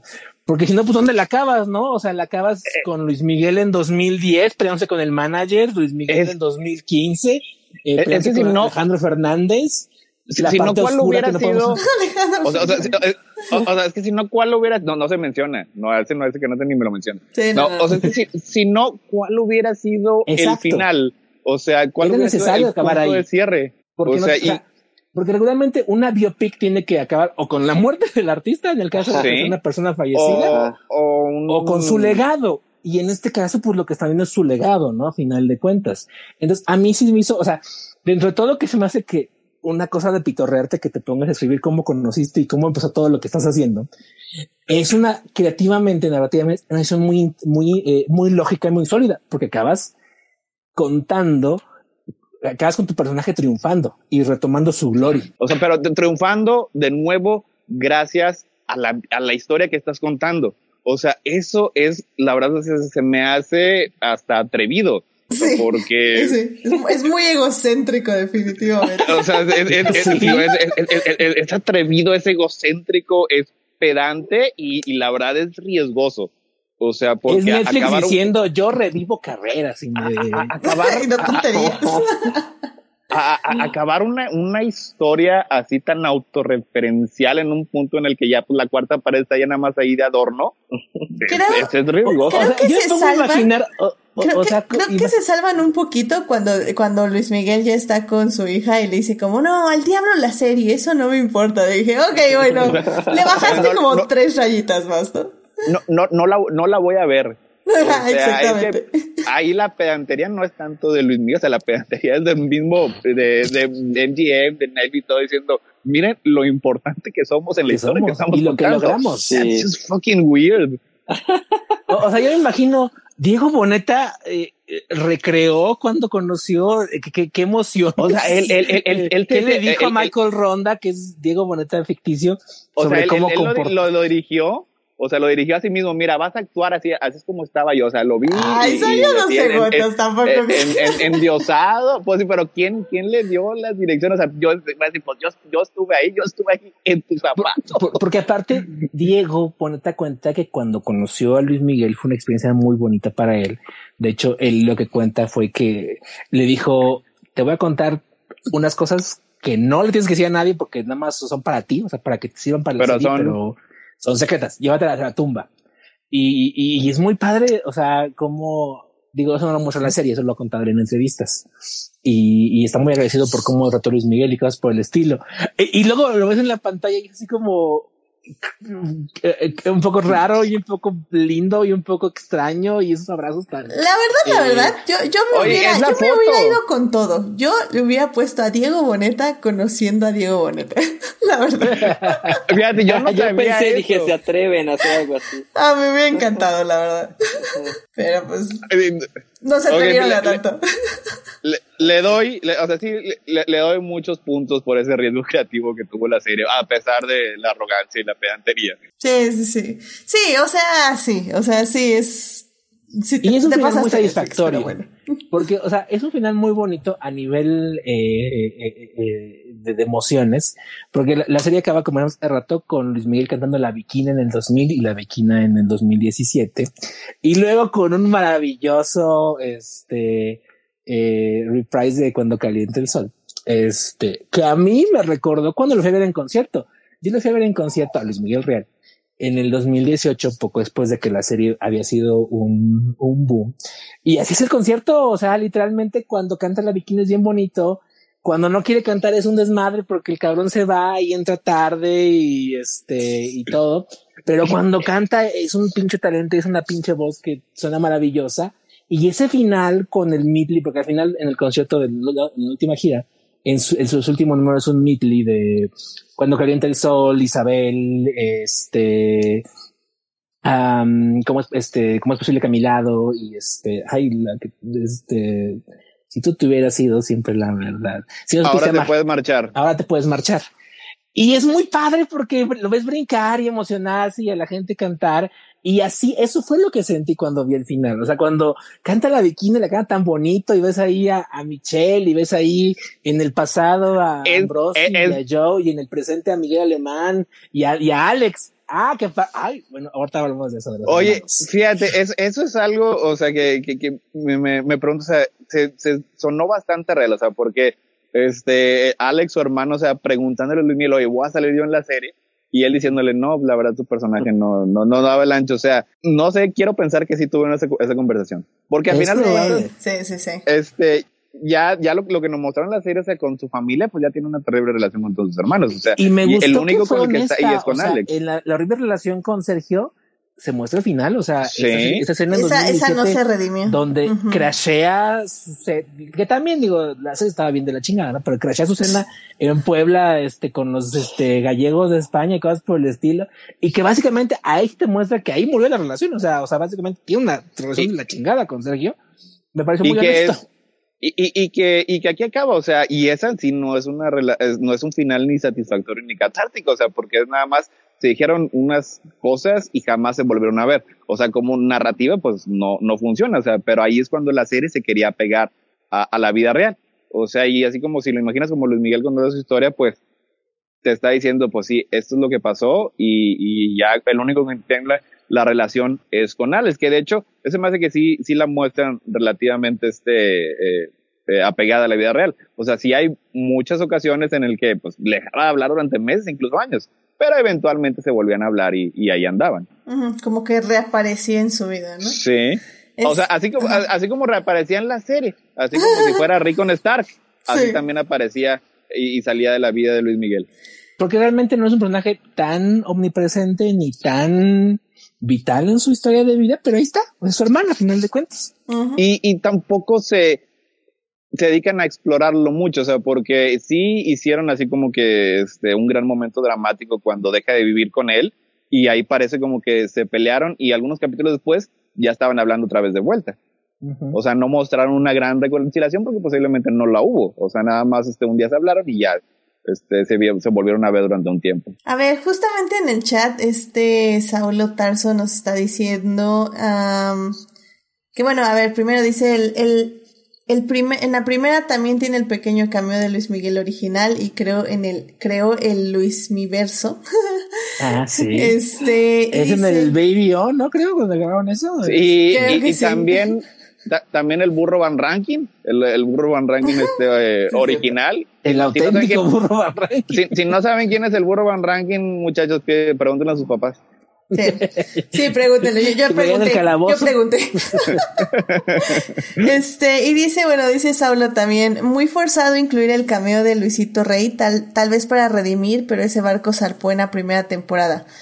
Yo creo que más fue, más bien fue eh, parte de, de los escritores de la serie Creo que quisieron obviamente traer al actor como igual como para agradecerle y cerrar. Un último shot. Un, poco un último shot. Sí, a mí tampoco me gustó que querían redimirlo, pero independientemente... No, redímelo, sí. Eh, es que como mm. que... Es que bueno, justo a eso voy porque la idea yo creo que de esa escena es ver que todas las personas tenemos algo bueno o malo no inherentemente, sino, sino que en los recuerdos de otras personas. O sea, como que en ese momento siento yo que Luis Miguel sí eh, dijo, ok, sí mi padre me trajo todo esto malo, que es básicamente una montaña, pero, pero al final del día me dio esto, que es la música y que es lo que más amo en, en toda mi existencia, ¿no?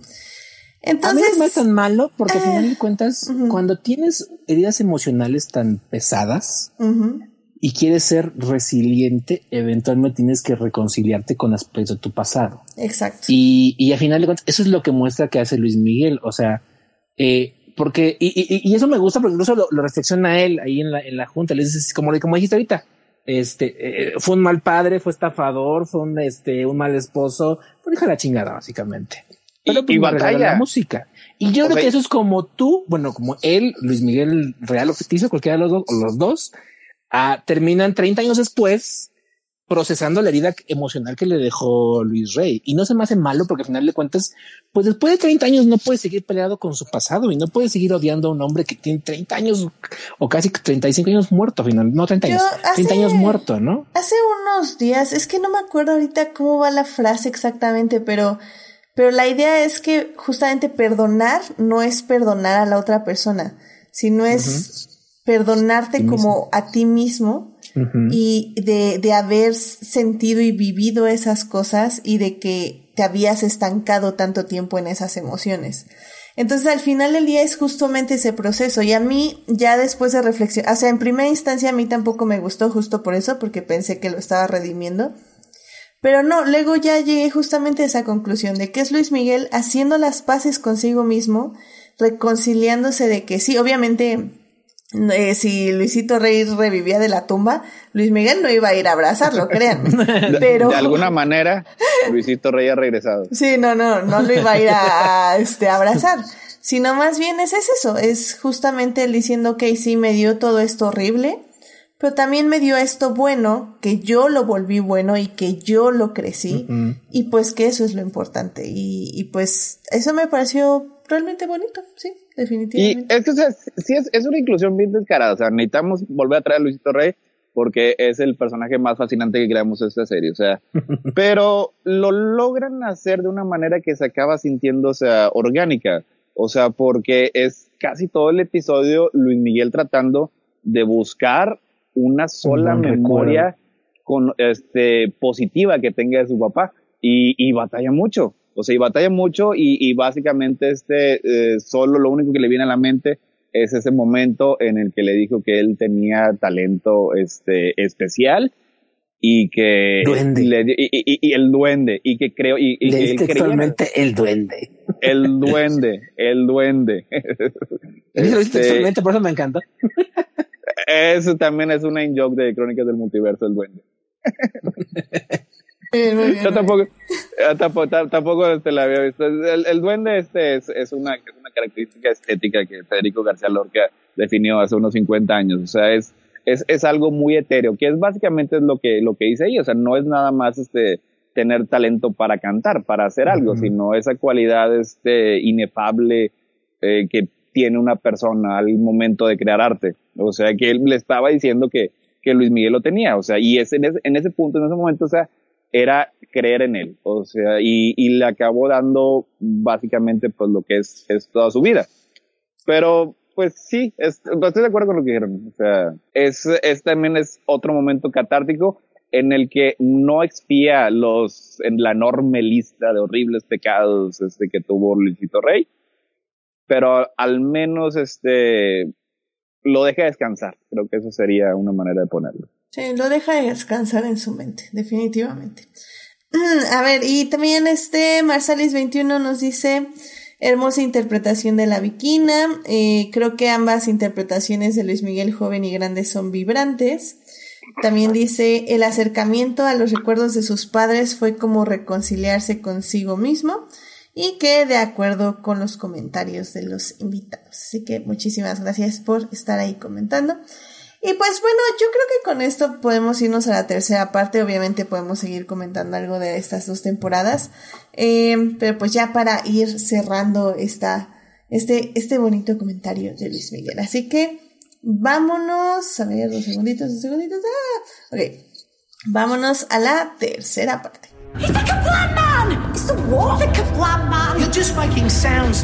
Muy bien, pues ya estamos aquí en la tercera parte para seguir hablando de Luis Miguel, la serie que pueden ver en Netflix. Están ahí las tres primeras temporadas. En la primera parte estuvimos hablando de la primera temporada de Luis Miguel y cómo fue tan, por qué fue tan exitosa. En la segunda parte hablamos ampliamente de la tercera, segunda y tercera temporada, lo que nos gustó, lo que no nos gustó. Y pues bueno, ahorita en la tercera parte ya vamos a hablar un poco de de qué es ficción y qué es real, que bueno, ya lo hemos estado discutiendo un poco y efectivamente, tanto como con la relación de, con sus hermanos, que hemos visto que que en la serie eh, al menos con uno de ellos no acabó tan bien, con otro que regresaba iba, como lo estaban comentando hace unos momentitos. Pero al final del día creo que eso es lo interesante de la serie, ¿no? Como, porque bueno, o sea, evidentemente hay cosas que no se pueden ocultar que es que efectivamente cada vez que Luis Miguel hace un concierto es porque le hace falta dinero. Creo que eso todo el mundo lo sabíamos y la serie también lo deja claro. Em, creo, creo que... muchos cantantes ya, ya que para allá pasaron así su punto alto, nada más en conciertos por necesitan dinero. Claro, la, la 500 reunión de Timbiriche, por ejemplo. Sí. No, y, y, que, ok, está bien, eh, lo entiendes, y bueno, hay gente que lo paga, evidentemente, así que está, está cool. Eh, creo que al final del día la serie, sí, como ya estuvimos diciendo, sí hace mucha ficción en muchos aspectos de los efectos y virtudes de Luis Miguel, pero también creo que le es imposible ocultar ciertas verdades y, y que sí, o sea, que al final del día sabemos que, o al menos podemos intuir que Luis Miguel como persona pues sí, es una persona muy, muy dañada que necesita ver a un psicólogo o algo, porque sí tiene muchos problemas en su vida, en su, que, que también ha sido consecuencia de pues las diversas traiciones que ha tenido, de que no ha encontrado tal vez amigos de verdad o personas que se preocupen por él de verdad. Al final tal vez ya vemos un vestigio de personas honestas que tal vez no se preocupan de una manera vamos a decir maternal o paternal, pero que al menos están ahí, ¿no? Y que lo están apoyando. Ajá, financieramente están ahí y, y, creo que son personas honestas financieramente, lo cual creo que con Luis Miguel es, ya es ganar la lotería, sinceramente. Es que es muy difícil encontrar amigos que no se acuerden con tu hija. Exactamente, bien. y, que, y, que, no, y que no te hagan firmar documentos porque saben que no los vas a leer y ya sabes, ¿no? Pero, pero pues sí, o sea, al final del día, eh, Melvin, ¿tú, ¿tú cómo te quedas con esta idea de Luis Miguel ficción realidad? O sea, ¿qué, qué te deja, qué crees que nos tienen que dejar este tipo de biopics? ¿Qué tanto tenemos que tomar? ¿Qué tanto tenemos que dejar? Híjole, está, está difícil porque, porque pues al final como que si te la venden que es real, pues te vas a creer muchas cosas que no son. Pero no sé, creo que Luis Miguel o sea, más bien creo que aquí en Luis Miguel sí les faltó empujar más hacia la no ficción para que funcionara porque se queda como medio tibio entre este no me arriesgo pero te voy a presentar todo como si fuera real real. Entonces creo que o ficcionalizas todo no como para que sea más dramático o, o relatas ya los hechos tal cual no y creo que aquí quizás se quedó como en un punto, sobre todo en las dos temporadas, dos, últimas temporadas como medio de, no voy a dramatizar todo, pero, este, digo, no sé, al final creo que si te interesa la vida de Luis Miguel, creo que ya para este punto hay un montón de información, ¿no? Entonces, no sé si ustedes se cacharon como, yo no sabía nada de Luis Miguel y yo quise como no irme, no saber nada de, de la vida, o sea, no, no, no googleé nada más principalmente por spoilers y segundo como de este bueno me voy a quedar me voy a quedar yo creo con lo que plantea la serie y ya no y es un poco como bueno sé que no todo es verdad pero pero me queda con con este drama de ficcionalizado de la vida de Luis Miguel. Sí sí es que al final del día como como dices o sea creo que la serie lo diluye tanto o, o, más bien se siente tan cercano a lo que puede ser, como ya decía Chris, la visión de Luis Miguel sobre su vida, que sí es como muy tentador pensar que así pasó, ¿no? O que tiene como esos matices, tal vez matices un poco más oscuros, siento yo, porque evidentemente es la serie, pues es muy flattering en muchos aspectos, pero creo que justo eso, ¿no? Es de, en las fisuras alcanzas a ver como mm, eso como que pudo haber sido más oscuro. Pero en general creo que la serie sí te da esa sensación, ¿no? De que puedes confiar, de que a pesar de lo que te están diciendo que pasó y que sabes que probablemente no pasó así, que tal vez fue como muy cerca de la verdad, si no es que un poquito más oscuro, ¿no? Sí, o sea, sí se nota como que hubo un estudio, ¿no? O sea, no nada más fue la entrevista y ya, sino sí leyeron cosas y sí intentaron construir que sí te crees que es Luis Miguel, ¿no? Exacto. Sí, a mí. Creo que no sale nadie y dice, ay, no, este no es Luis Miguel. Exacto, sí, sí, sí. A yo, yo sí entré en shock cuando me enteré que tenía otros dos hijos y que la serie definitivamente no tocó el tema para pues, absolutamente nada. Y así como, así literalmente mi mamá me dijo el último episodio, ah, bueno, no sacaron nada de sus otros dos hijos y yo, ¿qué? Ah, Araceli, Araceli Arámbula tiene excelentes abogados. Qué bueno, ah, la verdad, qué bueno por ella. Un, un pre y postnupcial, este, a prueba de todo.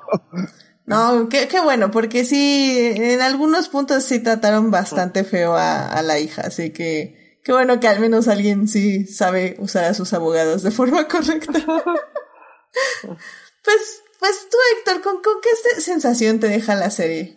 En ese no sé, es una, pregunta, eh, es, es, es, una, es una pregunta así como que bien difícil de, de contestar, o sea, sí, siempre he sido de 30 a 35 años que soy fan de la música de Luis Miguel, me gustan mucho sus canciones, me gusta mucho la manera en la que canta, pero de él como persona, la verdad, pues nada más tenía así como que una, una vaga idea, o sea, sí sabía que de repente pues sí andaba con, con Mariah Carey, sé que se casó con Araceli Arámbula y que sí tuvo dos hijos, o sea, pero así ya los más detalles, yo, la verdad, o sea, ah, y, lo de la mamá, que la mamá había desaparecido y que lo más probable es que la haya matado este Luisito Rey.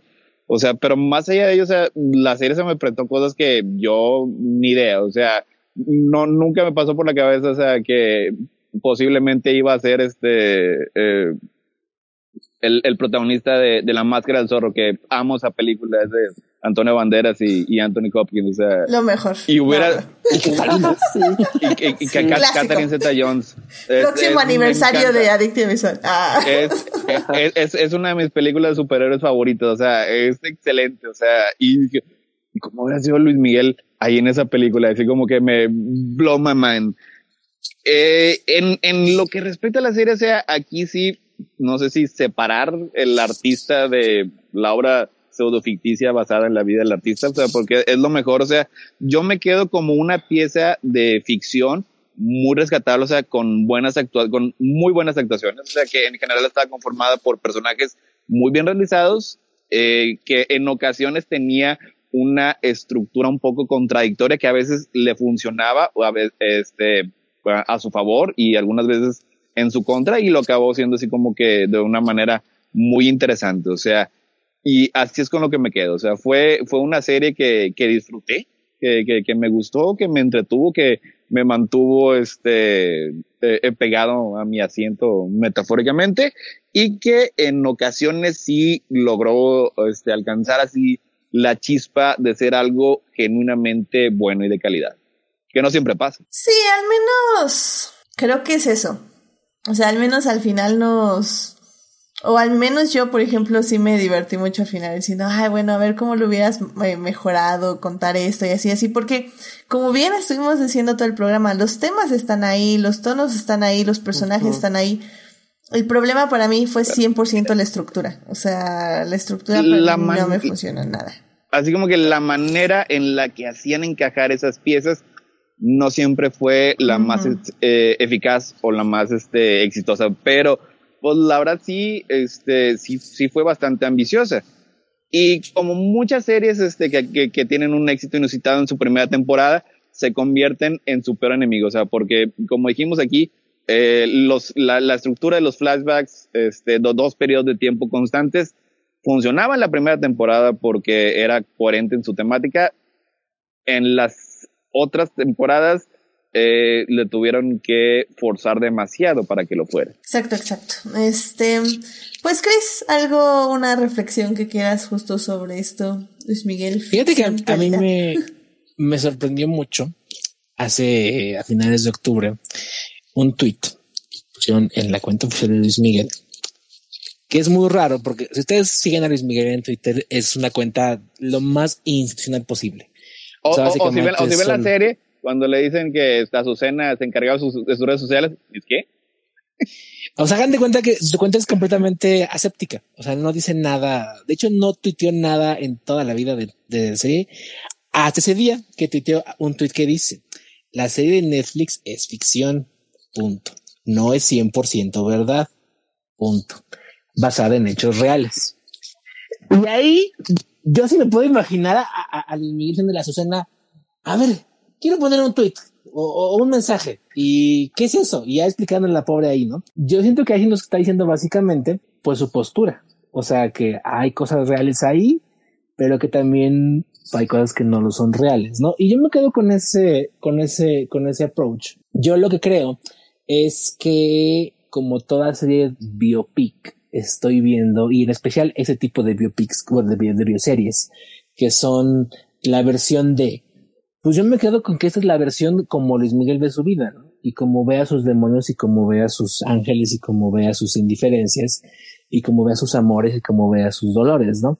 Entonces, en ese aspecto me parece muy interesante porque la razón por la cual se hizo una serie de Luis Miguel es porque es uno de los cantantes más famosos de toda América Latina y su vida siempre tuvo un cierto halo de misterio que a la gente, al fin de cuentas todos somos chismosos por naturaleza, pues nos picaba la curiosidad, ¿no? Le picaba la curiosidad a la gente, ¿no? Que, y esto pues nos permitió desvelar alguna parte o alguna suerte como de medio versión de cómo sucedieron las cosas o de cómo sucedieron las cosas. Entonces, como, producto de entretenimiento me parece muy bueno. O sea, me, encanta que esta sea la consagración de Diego Boneta como un actor reconocido por muchos círculos más allá de, de quienes lo conocimos en Código Fama hace 18 años. Y eh, me parece fantástico que eh, eh, Gato Grande, que MG, que es de MGM y que Netflix hagan ese tipo de bioseries porque tú, o sea, yo sí he llegado a cachar algunas bioseries, eh, por ejemplo, algunas me enteré un capítulo de la bioserie de de Alejandra Guzmán que pasaba imagen y de la Lupita D'Alessio que hizo este eh, que hizo este eh, creo que también fue imagen ah no Televisa y me aventé todita así porque la adoré la de, la de Silvia Pinal que hizo Tati Cantoral y así me encantó de principio a fin pero pues obviamente ninguna tiene, ¿no? El nivel que tuvo esta en cuanto a producción, en cuanto a calidad técnica, en cuanto a actuaciones, en cuanto a reparto, en cuanto a construcción dramática, por el estilo. me parece como que un estándar muy bueno respecto a lo que pueden aspirar las ficciones o, las bioseries eh, mexicanas o latinoamericanas. Eso por un lado, y como por entretenimiento por otro, pues a mí me encanta y le voy a guardar mucho cariño porque me abrió la puerta no solo a, a este, a escuchar a Diego cantar un montón de canciones padres, sino a conocer una discografía, yo que soy medio melómano, que es bellísima. O sea, hay un montón de canciones de Luis Miguel que yo no conocía o que yo nada más conocía como de fondo, pero nunca me he puesto a prestar atención y que pues son unos rolones. O sea, este, hasta la fecha, Isabel, eh, este, tengo todo excepto a ti, por debajo de la mesa. culpable o no. Culpable o no, que fue la que, es un, un poema. ¿Vale? Que es como un poema. Ah, se me Hasta que me olvides. La de Juan ah, la de sí. Hasta que me olvides. Sí, o sea, yo, o sea, creo que fue la primera vez que oí la letra y así como la reflexión y dije, wow, qué bonito. Ah, y te das cuenta que por suerte, por talento, el, el, Luis Miguel tenía una carrera impresionante. O sea, en el sentido de que ha elegido magníficos productores, ha elegido magníficos temas y les ha puesto pues magnífica voz y ha hecho muchas cosas y músicos también. Ah, también hay un reconocimiento porque se lució Kiko Cibrián. Kiko Cibrián es un productor que ha trabajado con Luis Miguel muchos años y fue el encargado de traer a, a la serie. Él es el, que produjo todos los temas musicales que canta Diego Boneta. Es, es el que le hizo los arreglos de que se estaban, este, se estaba mencionando que, se escuchan más modernas. Reabrió las cajas. él es el que, él, es el que lo hizo. Él, él es el que hizo esos mismos. Pues, los mismos temas que había la años. En la serie sale Kiko Cibrián y Kiko Cibrián lo interpreta este Vivi, uno de los, no, Julio, uno de los cantantes de Rake. Entonces es muy chistoso porque tú buscas como Kiko Cibrián en la vida real y fue así, no, la serie pues le dio un este. Sí, sí, sí, se un también. Eh, una shineadita, por así decirlo. Pero la verdad, le quedaron muy padres. O sea, la manera en la que, como dijo al principio, logra refrescar todas estas canciones y hacer que, pues sí, o sea, yo te puedo decir que yo en mis, en, mis 30 años, pero también un montón de chavitos de 18, 20 y tantos años que no conocían, que no conocíamos a Luis Miguel o que no lo apreciábamos, pues entramos como que a este mundo de música y a este mundo de un montón de historias y canciones padrísimas que puedes, pues, o sea, que acompañarte para toda la vida, ¿no? Entonces, por esa parte, a mí me encanta porque, pues, yo, yo soy un, un, fan y un defensor de los covers porque creo que esos le ayudan mucho a las a mantenerse vivas. Amén, amén. Así conocí mucho en, en por ejemplo, en Glee. Gracias, eh, Glee. mucha música. y Luis Miguel hizo lo, la serie hizo lo mismo para mí con Luis Miguel. Entonces. Toda la música que moderna que conocí, la dejé de conocer cuando se acabó Glee. Ya no sé qué ha pasado. Exacto, exacto. Same. Ya, ya, ya no sé qué pasa. Entonces, por esa parte es muy padre. Y digo, más allá de que pues cada quien tengamos nuestra opinión sobre Luis Miguel, la persona, yo me imagino que va a ser muy difícil trabajar con él. Este, probablemente me daría miedo trabajar con él porque con Luis Miguel Real me refiero, porque se ha de ser bien, este, pues como dice Edith, dentro de lo que no? se cuela a la realidad, complicada persona por lo menos sí es. Digo, como, como, se, como se muestra, como se muestra en la serie, o sea, era una, es una persona difícil, imagino que en la vida real ha de ser muy, lo mismo que decían este de Luisito Rey. Eh, era, era mucho peor en la vida real. Yo también imagino que Luis Miguel en la vida real ha de ser todavía más difícil. O sea, y, y, y, y, en, la, en la serie sí, sí nos lo mostraron. Pero qué bueno que subiste el tren. Así. Sí, yo, yo también creo que, o sea, tengo una experiencia similar a la de Chris porque igual yo no me gustaba nada de Luis Miguel, de hecho yo lo odiaba porque lo escuché como 24/7 toda mi infancia, entonces evidentemente... Ah, qué, qué hermosa infancia. Eso hizo, eso hizo que lo odiara, básicamente. Y como que hace unos años, eh, como que justamente traté de hacer como las paces en el aspecto de que dije, ok, Luis Miguel no creó todas estas canciones, son canciones que ya existían. Ah, creo que fue sobre todo porque me metí justo al cine mexicano, cuando empecé a ver más cine mexicano de la época de oro, pues me encontré muchas canciones que cantaba Luis Miguel, ¿no? Y dije, wow, o sea, es, toda esta música ya existía y nada más Luis Miguel la agarró y la cantó con su horrible voz, ¿no? Entonces, este, bueno, eso decía hace unos años. Este, y, y cuando lo odiaba. Y, y pues justo, o sea, creo que eh, yo ya estaba haciendo como las paces diciendo, ah, ok, voy a escuchar la música, no porque la cante Luis Miguel, sino porque se ve que hay compositores muy buenos detrás de ella, ¿no? Y creo que justamente esta serie me ayuda muchísimo junto con Diego Boneta para terminar de hacer estas pases, o sea, creo que las terminé y de hecho hasta llegué a cantar muchas canciones mientras veía la serie, porque justamente, o sea, me di cuenta de que, o sea, me di triple cuenta de que la letra es muy bonita, de que los arreglos sí. son muy buenos sí. y que al final del día, pues es música y la música expresa emociones, expresa sentimientos y exp expresa vivencias que pues uno puede o no tener y que, y que siempre, ¿no? Que de hecho hay, hay una, una pareja que me encantan, este, y, y de hecho ahora que salió el nuevo álbum de Taylor Swift, este, se, se graba uno de ellos, este, en el, en la regadera así llorando, y llega y le dice su novio, oye, ¿qué, qué estás haciendo? Dice, ah, es que salió el álbum de Taylor Swift. Ah, estás pretendiendo que rompiste conmigo. Sí. Ah, ok, te dejo. se va. O sea, entonces, creo que eso es lo padre, porque podemos, puede ser que no estemos viviendo eso, pero Exacto. que la música nos lleva a esas vivencias. Entonces, pues sí. O sea, Hay muchas canciones que son así.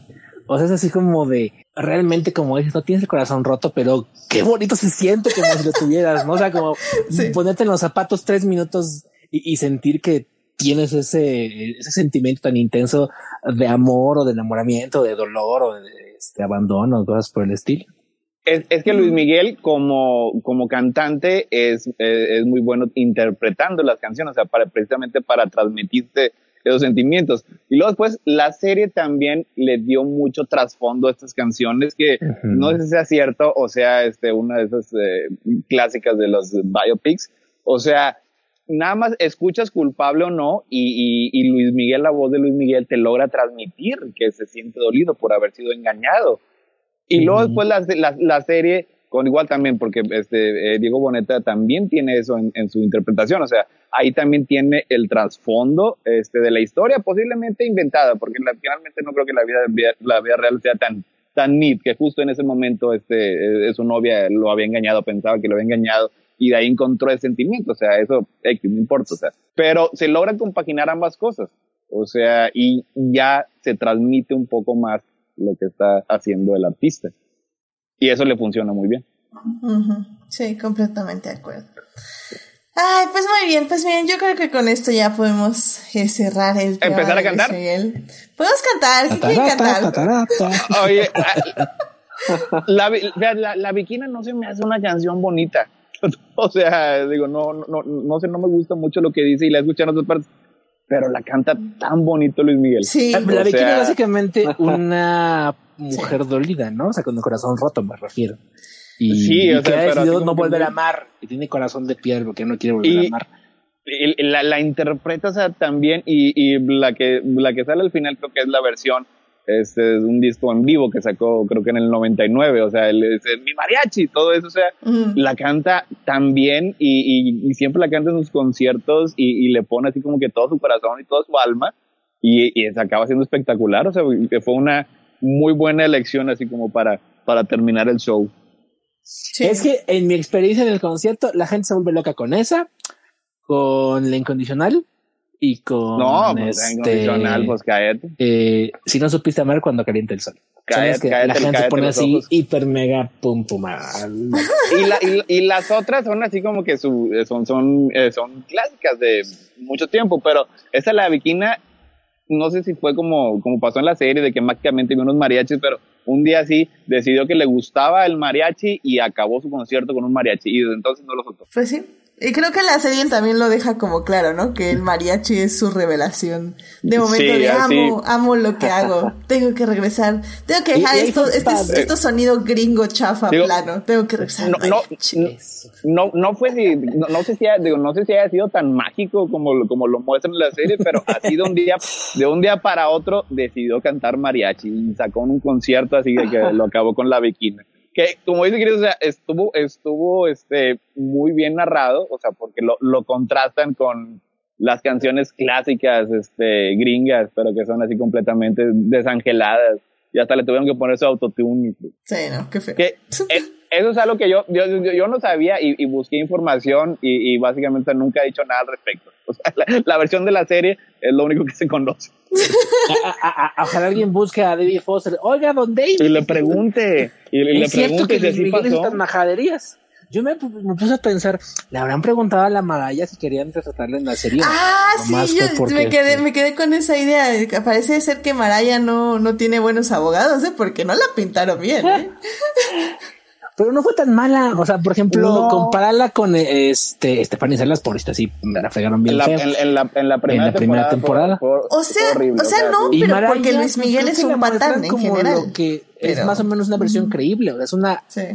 artista pop internacional que se sabe eh, artista pop internacional y, Y, que pues no deja que cualquier baboso la venga a querer manosear o digo ma- mangonear Y- o este celar.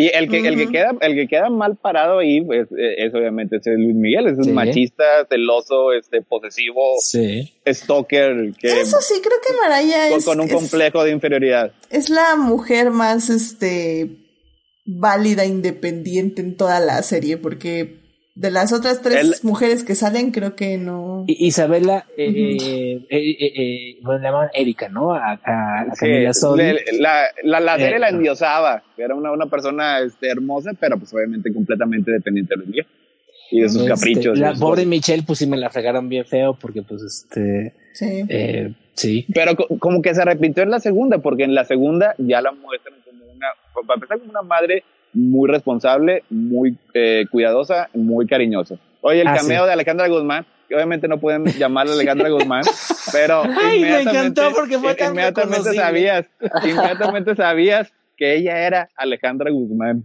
Y, y ahí está Oye, padre porque le pasa, a, a ella le pasa como Luis Miguel, tiene un montón de imitadoras. Este, porque tiene muchos hits que son muy como muy este, este, paro- parodiables, ¿no? Pero no lo hizo como que en un tono de parodia fársico, sino que lo hizo como que, no- como que a- haciendo un bonito homenaje a sus manerismos y a su forma de expresarse y cosas por el estilo. Y sabes que es Alejandro. Entonces estuvo muy padre. sí, sí, estuvo bien. Oye, y, eh, Chris Valdés también tiene su aparición Ah. como cuasi, cuasi némesis al final de, de- de- de la, la mitad de la segunda temporada de Cristian Sí, es Castro. cierto, qué horror. Que aparte ahí está chistoso, ¿no? O sea, como quien es, por ejemplo, ahí no le llamaron Cristian Castro por este. Por- problemas ah, bueno, legales, ¿no? Por buenos Y- abogados. Oye, pues sí, sí se quedas preguntando, o sea, ¿por qué sí la única que, que sí da su nombre real es Mariah Carey? Pues tal vez sí accedió. O sea, sí vio el guion y dijo, ah, pues échenle, no importa, no hay problema. Pues es lo que me imaginaba. Y tal vez por eso es lo la mejor escrita. preguntado, oiga, ¿le molesta que contemos su, este, su, su romance con Luis Miguel? Este, pues yo mejor Mm, o sea, pidió un cheque, no sé, algo eh, así. eh, pues, yo- yo ah, han, di- hasta- han dicho cosas peores de mí. No, y, y ¿sabes qué? O sea, Ajá. tal, tal vez sí aceptó y hasta por eso tal vez sí es el mejor personaje femenino escrito, porque Chance ya hasta sí metió la mano un poco de cómo la iban a representar y todo. Ahora sí que dijo, pues si ya me van a sacar, pues ya sáquenme bien. O sea, entonces, pues Chance. Nomás nos faltó cuando triunfó en Glitter, pero eso ya no estábamos en Eh, eh, eh, no, no, no tenían, no tenían la marca registrada de Glitter, por eso tuve ese Glitter. Eso era como una astringente, una cosa por el estilo. Ay, bueno, pues ya venga, que ya, ya, ya nos estamos alargando en este programa, pero, y, y por cierto, este, Marsalis21 nos está poniendo, eh, varios ahí comentarios ahí en el chat, los estoy dejando ahí para que los vean en, en la pantallita si nos están viendo ya en YouTube. Eh, pero bueno, dice que justo Mariah Carey se enamoró de Luis Mi en sus, fueron sus mejores momentos juntos. Ah, ok. Bueno, pues, pues ya, ahí, ahí, ahí nos dirán la- las revistas de chismes y las historias y pues si Mariah Carey aceptó que se retratara así es porque pues al menos también debe tener buenos recuerdos o malos del asunto, quién sabe, ya. Hay, hay que estar pendiente Oh, cuando oh. Mariah saque su biopico, su bioserie para ver Ándale. A ver, a ver qué sale de Luis. Oye, oye, y sabes que que fuera, que, fuera este Diego Boneta. Ah, que sea Diego Boneta. Así ya sería todo el Luis Miverso. El marac- o el, cari o el Cariverso, o el, no sé, Music Verso.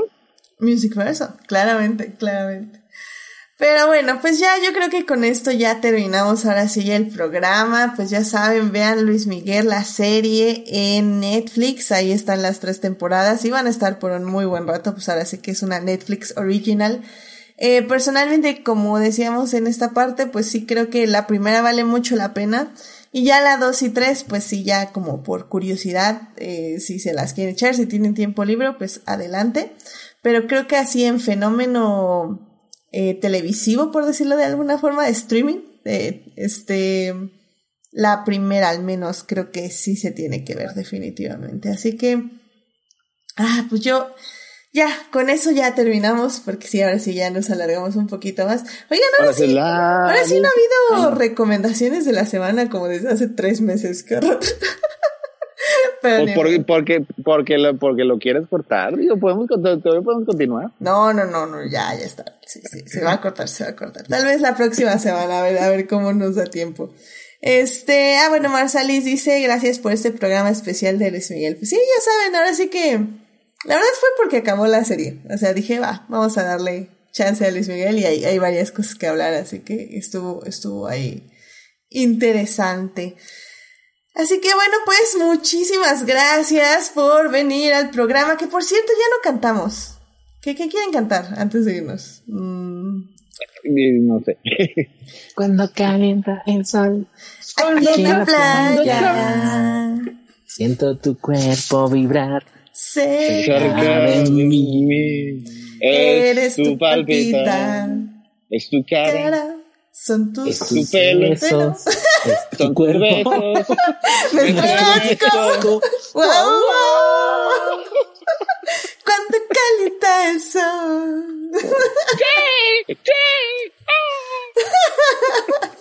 Bravo. Todo muy bien, perfecto. Lo bueno es que sí no lo sabemos.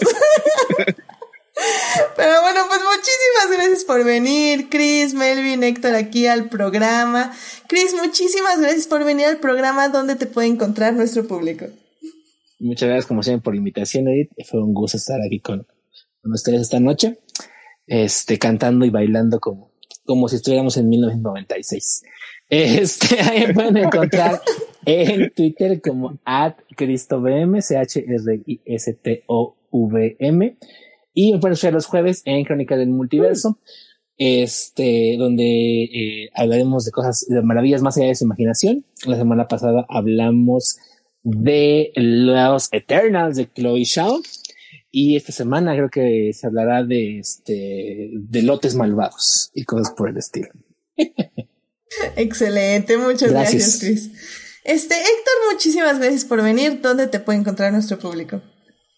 Eh, pues a mí también me pueden encontrar en Crónicas del Multiverso los jueves a la medianoche. Estamos en, en YouTube, ahí estamos, este, estamos con Chris, este, y, y toda la demás, este, el, cada vez más este expansivo eh, elenco de invitados y invitados este y, y miembros regulares del podcast, o sea, porque ahí no tenemos radio escucha, tenemos familia, somos como rápido y furioso. Este, eh, ahí también, pues, está, ahí también, pues, si quieren, este, ver en vivo, este, la colección de discos LP de Edith de Luis Miguel, ahí también pueden estar, ahí, este, también hablamos, hablamos, sí, hablamos sí. de Luis Miguel.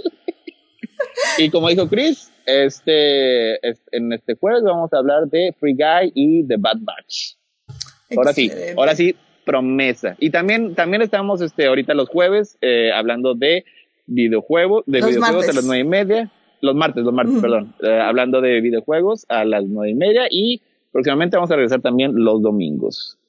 Les avisamos antes. Excelente, muy, muy bien. Ahora a ver si, ahora sí me les uno. Este, tuve problemas técnicos. Problemas, problemas técnicos, sí, pero ahora sí va a estar ahí. Sí, esperemos sí. que ahora sí esté. Ojalá sí, ojalá sí, por ahí, por ahí me voy a aparecer. Pero bueno, muchísimas gracias Melvin por venir al programa donde te puede encontrar nuestro público. En redes como MelvDJ, todo junto. Excelente, pues muchísimas gracias Melvin. Y pues ya saben, a mí me pueden encontrar en HT Idea, donde cada vez hablo más de Reylo, de Hannibal y de Lewis Hamilton, siete veces campeón de la Fórmula 1. Y vamos por la octava, vamos por la octava. ¡Ah! ¡Qué emoción! Pero bueno, este...